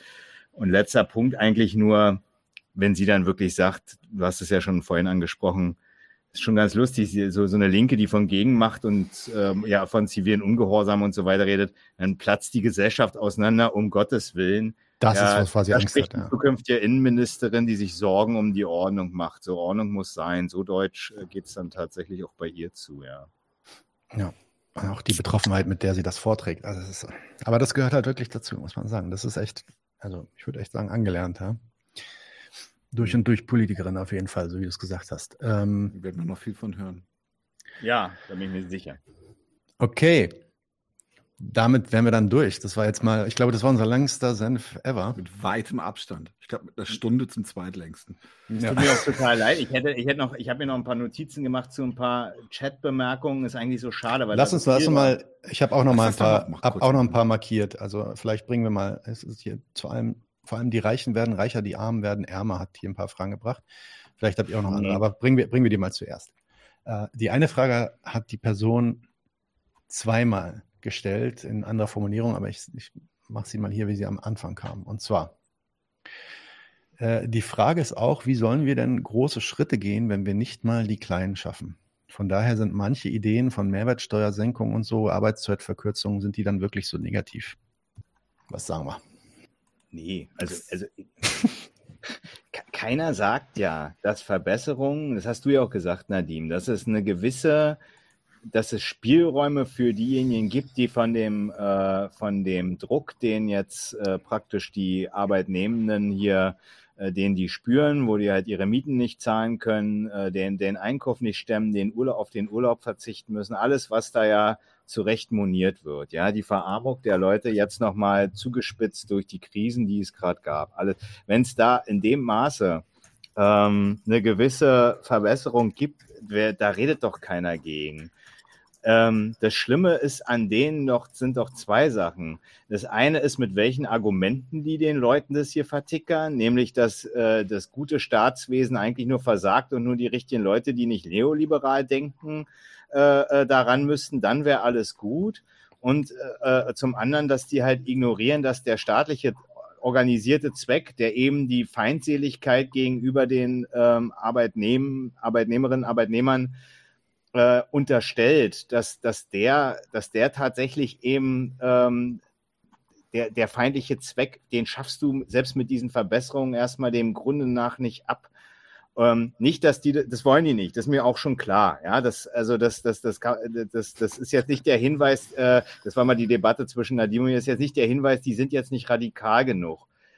Aber eins, eins muss denen dann auch klar sein oder beziehungsweise denjenigen, die sich da jetzt anschließen. Weil der Schluss war ja, wir haben den jetzt nicht gesehen, der Schluss in der, in der Sendung ist dann, wir würden uns freuen, wenn ihr dieses Buch lesen würdet und die Argumente verbreiten ja. würdet. Das ist ja, ja ein vernünftiger ja. Standpunkt, kann man ja nichts sagen, aber wenn die Argumente richtig wären. Richtig. Aber der Punkt, der Punkt ist, die, wer sich dem anschließt, dem, dem muss halt klar sein, dass äh, diese Unverträglichkeit von, von äh, äh, dem, dem hier organisierten gesellschaftlichen Zweck, die Unvereinbarkeit, der Widerspruch praktisch des eigenen Interesses mit, mit dem System Lohnarbeit nicht zu kriegen ist und immer davon abhängig ist, wie die konjunkturelle Seite des Kapitals gerade wirtschaftet. So. Und das ist übrigens auch der Grund, warum der Staat, der, der, der eben kapitalistischer Staat ist, äh, warum der praktisch diese Maßnahmen, die die alle als neoliberal hier markieren, warum der das macht, weil der nämlich genau die, die, diesen Wirtschaftsstandort, diese Standortpolitik damit befeuern will. So. Und es ist nicht einfach nur irgend so ein, so, so ein Wahnsinn. So. Das heißt nicht, dass man nicht in dem Rahmen Verbesserungen erkämpfen kann. Aber einen Punkt, den hast du mir nochmal so, hast du mich dran erinnert, Nadim.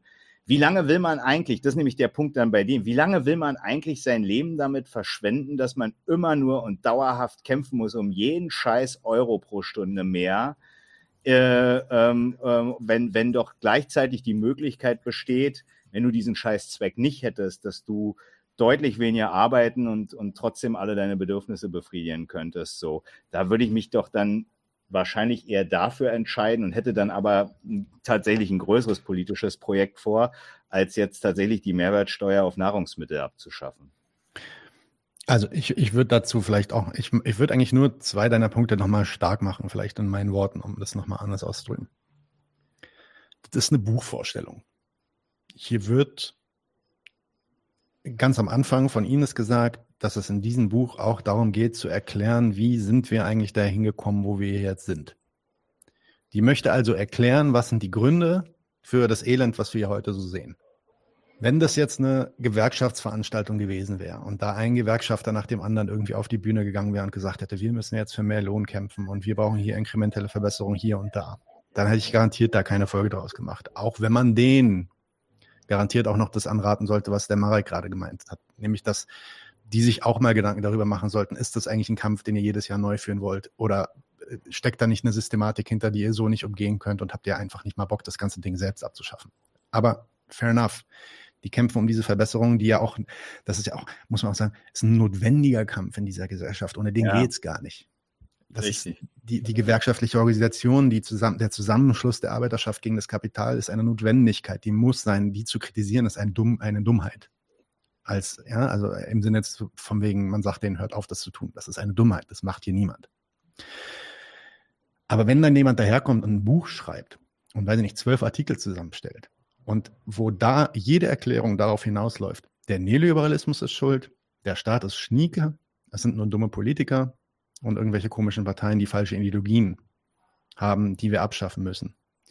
Dann nehmen die, die nehmen sich ja noch was anderes mit. Die sind ja nicht, diese, diese Genug-Autoren, die sind ja gar nicht nur darauf aus, irgendwie so inkrementelle Verbesserungen hier und da zu machen. Zumindest ist das, was die da sagen, nochmal was anderes. Die wollen wirklich ein, was sie ja sagen, Systemwechsel. Das sagt sie ja selber, die Ines. Sie will einen Systemwechsel. Ja, was meint die denn mit Systemwechsel? Na, mit Systemwechsel meint sie genau das, weil sie dieses falsche Verständnis hat von dem Staat, will sie halt quasi die andere Partei stellen innerhalb dieser Regierung.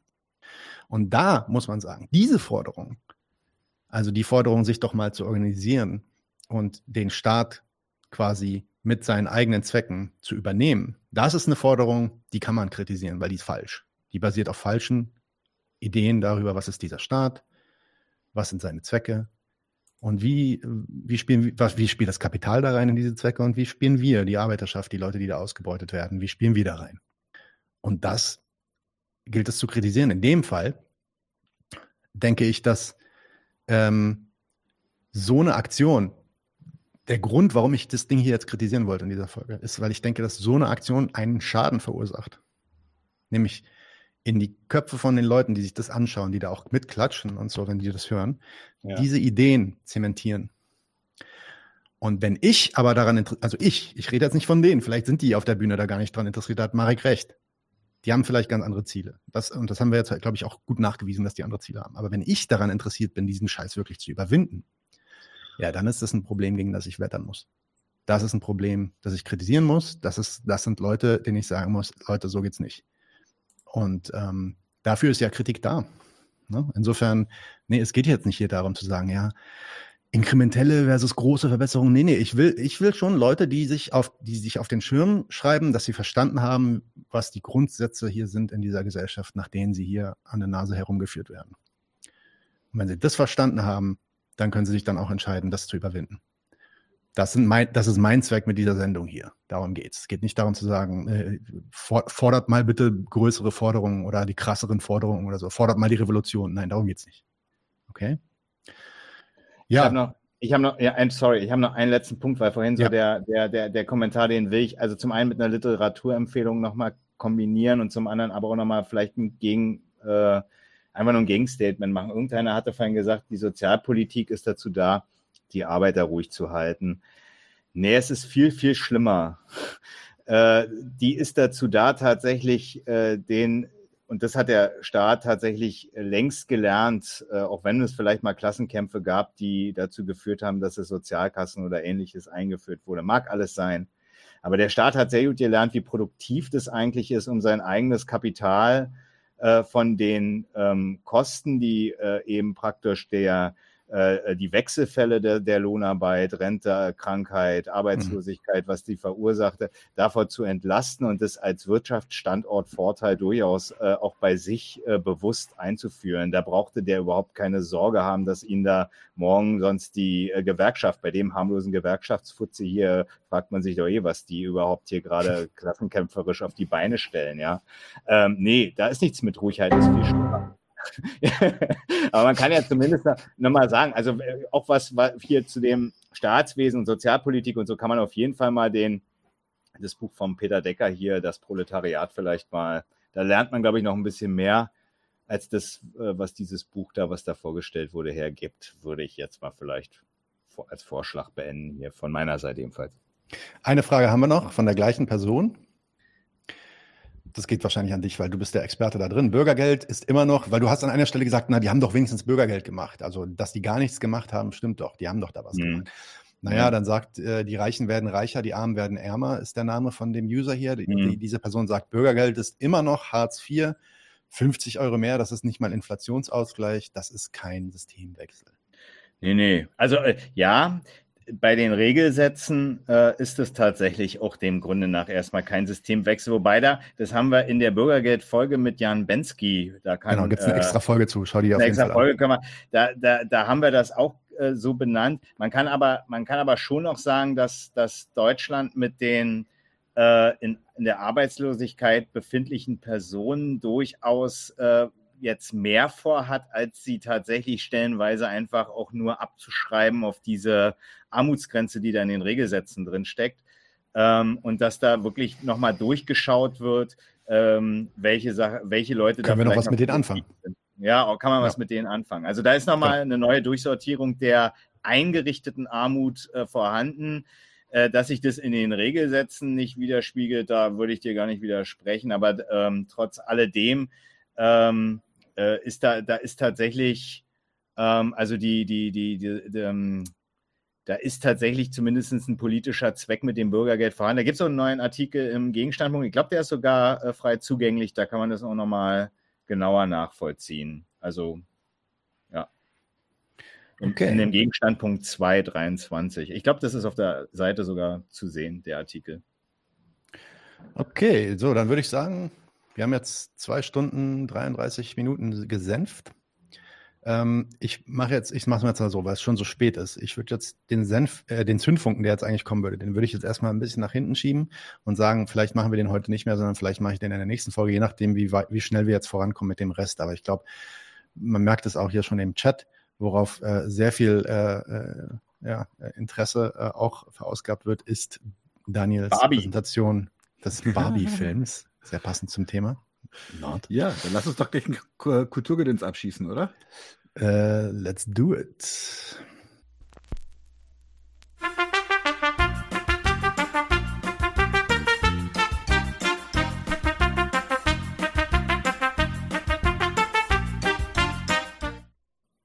So, ja. Ähm, ja, ich war tatsächlich relativ spontan gestern, ja, war gestern im Barbie-Film. Und äh, das ist ja nun tatsächlich ein Film, der für wesentlich mehr Furore sorgt, als ich dachte, dass er das tun würde. Ähm, erstmal war der Hype vorher extrem groß, auch bei vielen Leuten, so gerade aus der Queer-Community oder sowas, waren sehr begeistert von dieser Herangehensweise an das Thema, die, die über die Trailer versprochen wurde, dass das halt sich doch irgendwie satirisch ernsthaft mit irgendwelchen Themen beschäftigt. Ähm, Jetzt ist er raus. Er hat, äh, er ist am gleichen, gleichen Wochenende gestartet wie Oppenheimer. Deswegen sprach man auch oft von Barbenheimer, was tatsächlich auch ein, ein nimmer versiegender Quell von großartigen Memes war. Und hat sich da tatsächlich auch finanziell durchgesetzt an die Spitze und ist erfolgreicher als Oppenheimer. No way. Doch, doch. Und ähm, jetzt ist die Frage, also jetzt gibt's, bevor ich noch mal, bevor ich auf, auf, die, die, was, was der Film Barbie bedeutet, noch, noch eingehen, möchte ich noch kurz sagen, es gab unter anderem ein Video von unser allerliebsten Babyface aus den USA, Ben Shapiro, der sich so aufgeregt hat über diesen Film, nachdem er ihn gesehen hat, er hat gesagt, der wokeste Film ever. Spoiler Alert, er hat damit gar nicht so Unrecht ähm, äh, und hat dann auch sich dabei gefilmt, wie er Barbies in einer Mülltonne äh, verbrennt. Warte, ich habe hier sogar ein Foto davon. Bruh. Also so, das ist, ist ja eigentlich, ist, seid ihr eigentlich nicht für nichts zu dämlich, ja? Das Ding ist, das, was macht Barbie erstmal interessant? Warum, warum bin ich überhaupt hingegangen? Hingegangen bin ich unter anderem, weil er von den beiden Indie-Autoren Noah Baumbach und Greta Gerwig das Skript geschrieben ist und die normalerweise für eine relativ solide und clevere Unterhaltung ähm, mit, ja, doch der einen oder anderen Spitze zu haben sind. Äh, außerdem spielen die beiden Hauptrollen tatsächlich Schauspieler, die ich über alle Maßen liebe, nämlich Margot Robbie und Ryan Gosling. Ich bin großer Nicolas Winding Refn-Fan, deswegen, also spätestens seit Drive äh, bin ich, bin ich äh, großer Fan von Ryan Gosling. Und Margot Robbie spielt in einer meiner Lieblingskomödien I, Tonya, die Tonya Harding, und der ist also in jeder Hinsicht sehenswert. Hier ganz am Rande noch ein ganz klarer Tipp. I, Tonya, eine der besten Komödien der letzten 15 Jahre in meinen Augen. Genau, so, dann nimmt man das alles zusammen und denkt sich, was soll dabei eigentlich rauskommen? Weil am Ende des Tages ist es doch eigentlich auch ein Mattel-Werbefilm. Oder habe ich da was falsch verstanden? Nein, habe ich nicht. Er ist von Mattel produziert und die werden natürlich auch ein Auge darauf haben, dass dabei am Ende nicht rauskommt, dass Mattel scheiße ist. So, jetzt ist halt die Frage was nimmt man aus so einem Film eigentlich mit? Ja, also es wird halt viel, wird halt, ähm, im Guardian zum Beispiel hieß es, der Film sei wesentlich intelligenter, als er äh, sein sollte, äh, würde sich aber vor ein paar schwierigen Entscheidungen drucken. Andere waren voll auf begeistert. Ähm, ich glaube, das Jacobin-Magazin war tatsächlich sogar recht angetan. Ähm, ich muss es nochmal nachgucken, aber jetzt nicht alles, also, aber der Kritikspiegel ist durchweg positiv, alle sind sehr begeistert und sagen, vor allem diese Satire sei so großartig. Na gut, ähm, schauen wir uns das mal jetzt mal an. Also in dem Film Barbie geht es darum, dass es eine Welt gibt, in der sind alle Barbie und alle sind Ken. Das ist tatsächlich zum Brüllen komisch an vielen Stellen, weil sie sich auch alle Barbie und alle Ken nennen und alle haben sie Eigenschaften. Es gibt also Dr. Barbie, Schriftsteller Barbie, ähm, Bla Barbie, alles Mögliche und Margot Robbie, das finde ich halt sehr, sehr geil, spielt halt die Stereotypical Barbie, also die Ur-Barbie sozusagen. Ähm, Ryan Gosling ist der Beach Ken, in, in, der in ewiger Konkurrenz zu einem anderen asiatischen Ken, Ken ist, die sich also wirklich beide ich muss sagen, ich habe ein paar Mal schon wirklich, wirklich krass gelacht. Dann geht es darum, dass die Stereotypical Barbie bekommt dunkle Gedanken. Sie fängt plötzlich an, über den Tod zu reden und äh, ihre hat äh, geht plötzlich nicht mehr hochhackig. Das fand ich schon sehr, sehr geil. Ja, also sie, die Füße einer Barbie sind immer hochhackig. Ja, so wie die Puppe damals äh, ja, das ja, auch klar, ist. Klar. Das heißt, mhm. bei Margot Robbie ist dann irgendwann ein Flatfoot, weil sie halt nicht mehr richtig funktioniert. Und sie kriegt dann den Auftrag von der Weird Barbie, ähm, dass sie in die Menschenwelt soll und dort den Menschen finden soll, der mit ihr spielt, um herauszufinden, warum diese Person so dunkle Gedanken hat. Tatsächlich äh, könnte daraus relativ viel leichter Quatsch werden und auch eine Barbie in der realen Welt könnte sehr, sehr witzig sein. Ähm, sie gehen so ein paar lustige Ansätze. Also erstmal ist es so, dass in der Barbie-Welt hat Ken nichts zu sagen. Er ist wirklich ein Afterthought und das ist ja auch tatsächlich. Das heißt also, ähm, genau, Verfilmung von Schach, ne, großartig. Äh, übrigens, äh, The äh, Queen's Gambit, glaube ich, heißt es, oder? Ähm, Sie empfehlen ja, aber das, das, ist ja nicht, das ist ja nicht die Verfilmung von Schach. Nee, ähm, Aber ich glaube, Monopoly gibt es einen Film oder so, ne? Ja, gut. Ich glaube, ja. es gibt auch einen Film Battleship, also, also Schiffe versenken. Das ist unglaublich. Ja, für die Leute, die gerade zugehört haben, Todesrune hat gerade äh, einen Hammer gedroppt. Er wartet immer noch auf die Verfilmung von Schach. Nee. Ähm, okay, Entschuldigung bitte. Also in der Barbie-Welt sind alle, sind alle Kens nur Nachgedanken. Es gibt da auch eine klare Hierarchie, weil es gibt dann ja auch noch einen anderen Typen, den Alan, das ist ein Kumpel von Ken, für den interessiert sich keine Sau. Großartig gespielt von Michael Sarah, so die ewige dritte Geige sozusagen. Und Ken begleitet dann Barbie mit in die reale Welt und stellt fest, dass äh, Männer da wesentlich mehr zu sagen haben und will dann Patriarchat zurückbringen nach Barbieland, was er dann auch erfolgreich macht und Barbiland wird ein Patriarchat und das muss dann bekämpft werden. Es ist relativ schnell abgehandelt, warum Barbie düstere Gedanken hatte, dann brauche ich jetzt gar nicht ins Detail gehen. Jedenfalls ist dann die zweite Hälfte des Films, wie kriegen wir das Patriarchat aus Barbiland raus? Ähm, da ist eine Sache, die fand ich sehr, sehr witzig, ist, sie machen es tatsächlich mit Agitation, indem sie die ganzen brainwashed äh, Barbies, die dem Patriarchat anheimgefallen sind, sich einzeln greifen und äh, agitieren. Das fand ich gar nicht so dämlich.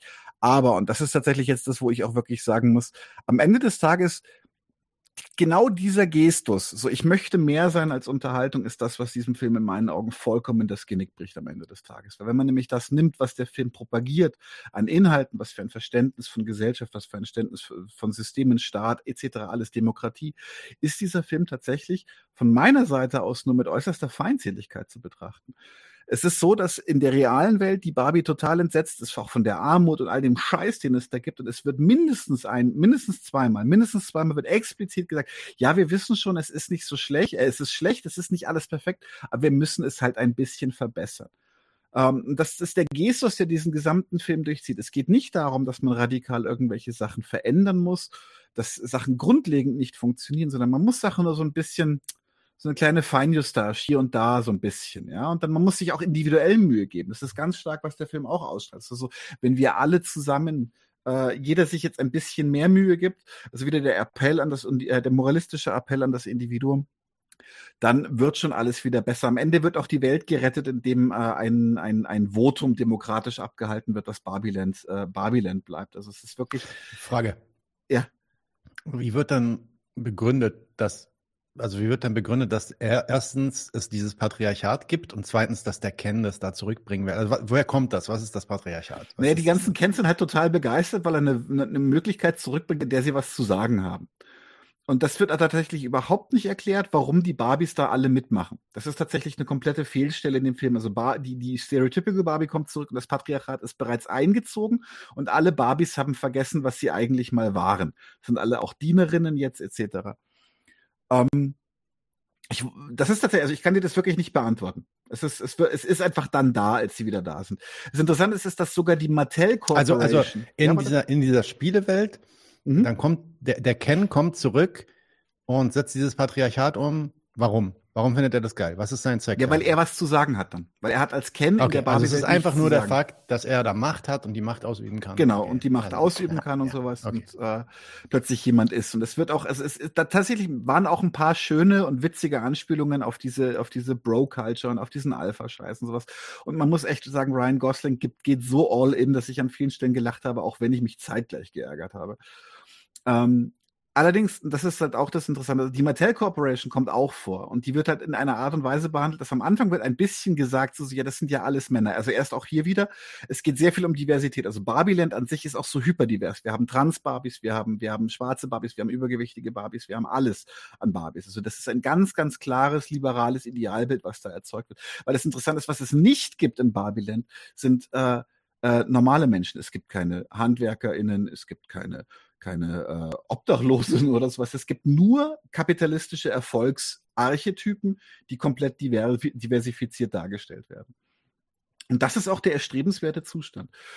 Und als dann die Mattel Corporation kommt und äh, so, so halbscharig als böse dargestellt wird, aber in Wirklichkeit nur das Beste von auch für die Menschen will, ähm, gibt es dann, den, gibt's dann den Joke, dass sie halt sagen, ja, aber das sind doch alles Männer in der Mattel Corporation. Dann wird tatsächlich aus dem Hut gezogen, dass äh, die Barbie-Erfinderin eine Frau war, die dann auch als Geist persönlich nochmal erscheint.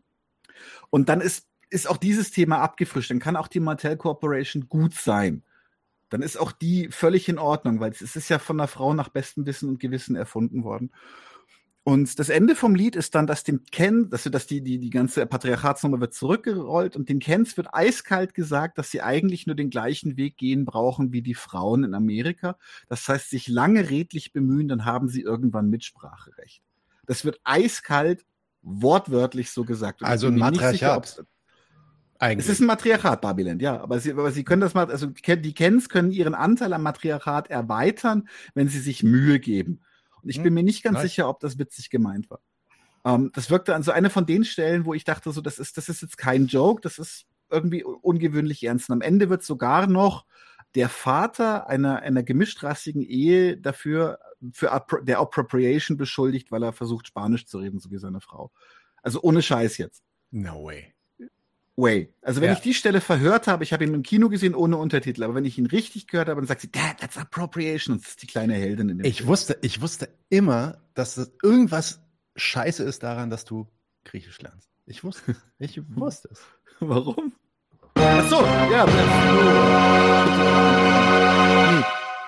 Tatsächlich kann man da zusammenfassen, dass der Film an sich in seinem, mit seinem Humor und in seiner Darstellung und auch in der Bildgestaltung echt, echt viel viel Spaß macht. Und ich habe jetzt auch das Kino nicht in dem Sinne bereut. Aber, und das ist das, finde ich halt das Faszinierendste, der Film ist so dermaßen daneben in seinem politischen Gestus, dass ich mich nicht hinstellen kann und sagen, anders als bei anderen Filmen, wo ich so ein paar Sachen über hinwegsehen kann, so, so ob zum Beispiel die, die, die, die Marvel-Filme, ob die, ob die politische Inhalte haben, die ich kacke finde. Das ist mir ziemlich wurscht, weil die rauschen an mir an der, in dem, in dem Die, Gestus. die umarmen einfach den. Unterhaltungsaspekt. Die wollen nicht Genau.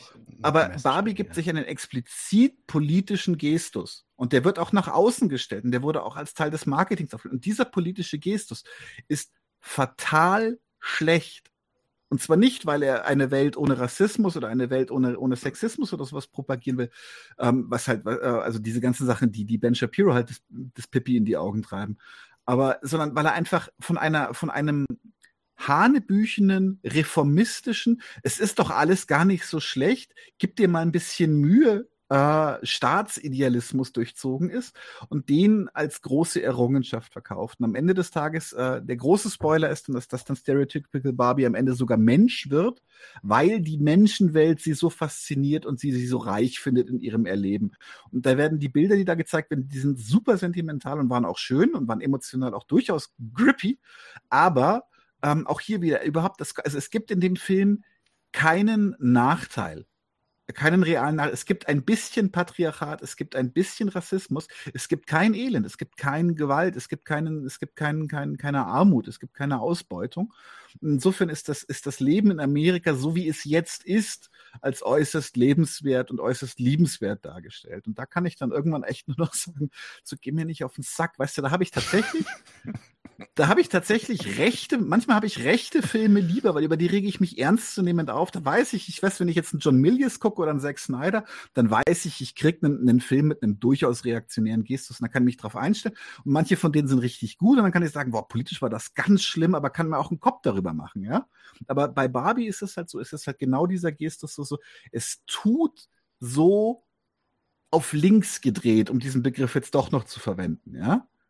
Aber es ist es gar nicht. Es ist, es ist ein tief reaktionäres Corporate-Spektakel, das Spaß macht, aber das, das diesen, diesen reaktionären Gestus voll nach vorne drückt und damit auch irgendwie den Spaß hinten raus ein wenig erstickt hat für mich. Und definitiv nichts, was wir in irgendeiner Form lobend erwähnen sollten. Ich sehe jetzt schon ganz viele Memes über Comrade Barbie, wo ich mir denke, habt ihr den gleichen Film gesehen wie ich? Also ich habe mir Oppenheimer angeguckt und da muss ich sagen, da habe ich den richtigen Riecher gehabt. Habe ich doch den richtigen Riecher gehabt. Kein Wunder bei der Gurke, die du im Gesicht hast. Nee, Oppenheimer das ist auch noch ganz klar auf meiner sehr Liste. Laut oder war das, war das in Ordnung? Das war okay. Von der Okay. Lautstärke. Nee.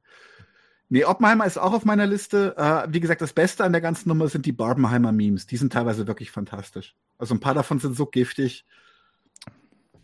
Aber ja, das war mein, mein Kulturgedöns zum Okay, Barbie-Film. da. Ich habe auch keine Fragen gesehen im äh, Chat. Insofern können wir eigentlich direkt weitermachen. Ähm, was kommt denn als nächstes? Matt Marek meckert? Machen wir nee, Ex-Nazis fertig? Oder wir machen den Funken noch, wie du willst. Was sagen denn die Leute? Wollt ihr jetzt Zündfunken zur Dependenztheorie oder gehen wir zu Ex-Nazis? Worauf habt ihr Bock jetzt? Ex-Nazis auseinandernehmen oder trockene Theorie zur Dependenztheorie und ungleichen Tausch? Das ist aber eine Suggestivfrage, so wie du das framest. Ja, ein bisschen. Ne? Ah, siehst du da. Einer sagt Funke. Ja, ich, ich warte jetzt nochmal. Ja, ich, ich kann ja derweil mal hier die Sounds einstellen. Das ist ja immer noch zu laut anscheinend, obwohl ich schon so runtergedreht habe. hm. Wenn ich es jetzt ganz ausmache, hört ihr es dann immer noch? Hört ihr habt nichts gehört, oder? Hm. Nein? Hallo? Hallo? Ich habe ich hab was gehört. Ich okay. Ja, ihr habt was ge ja, ihr habt den Sound gehört hier? Ja. Okay, okay, interessant, weil ich habe hier den. Also hier sind ein, ich glaube, die Ex-Nazis äh, überwiegen gerade. Ganz leicht. Dependenz aus Prinzip. Funke, Nee, Funke, Also das Funke, ist ja, Funke, ja, Funke, nee, hier, na, weiß ich gar nicht. Hm. Na gut, dann mache ich halt den Funken schnell. Ist okay. Genau. Dann Red einfach. Kannst, kannst du auf anderthalbfacher Geschwindigkeit reden? René freut Wolf, sich. René Wolf würde auf jeden Fall sagen, ja. Ja, was ich nicht verstehe, ist, warum, ich habe es hier leise gemacht, aber warum es immer noch so laut bei euch ankommt. Das muss ich mir nochmal angucken, aber das mache ich dann beim nächsten Mal. Okay, dann machen wir jetzt Zündfunken.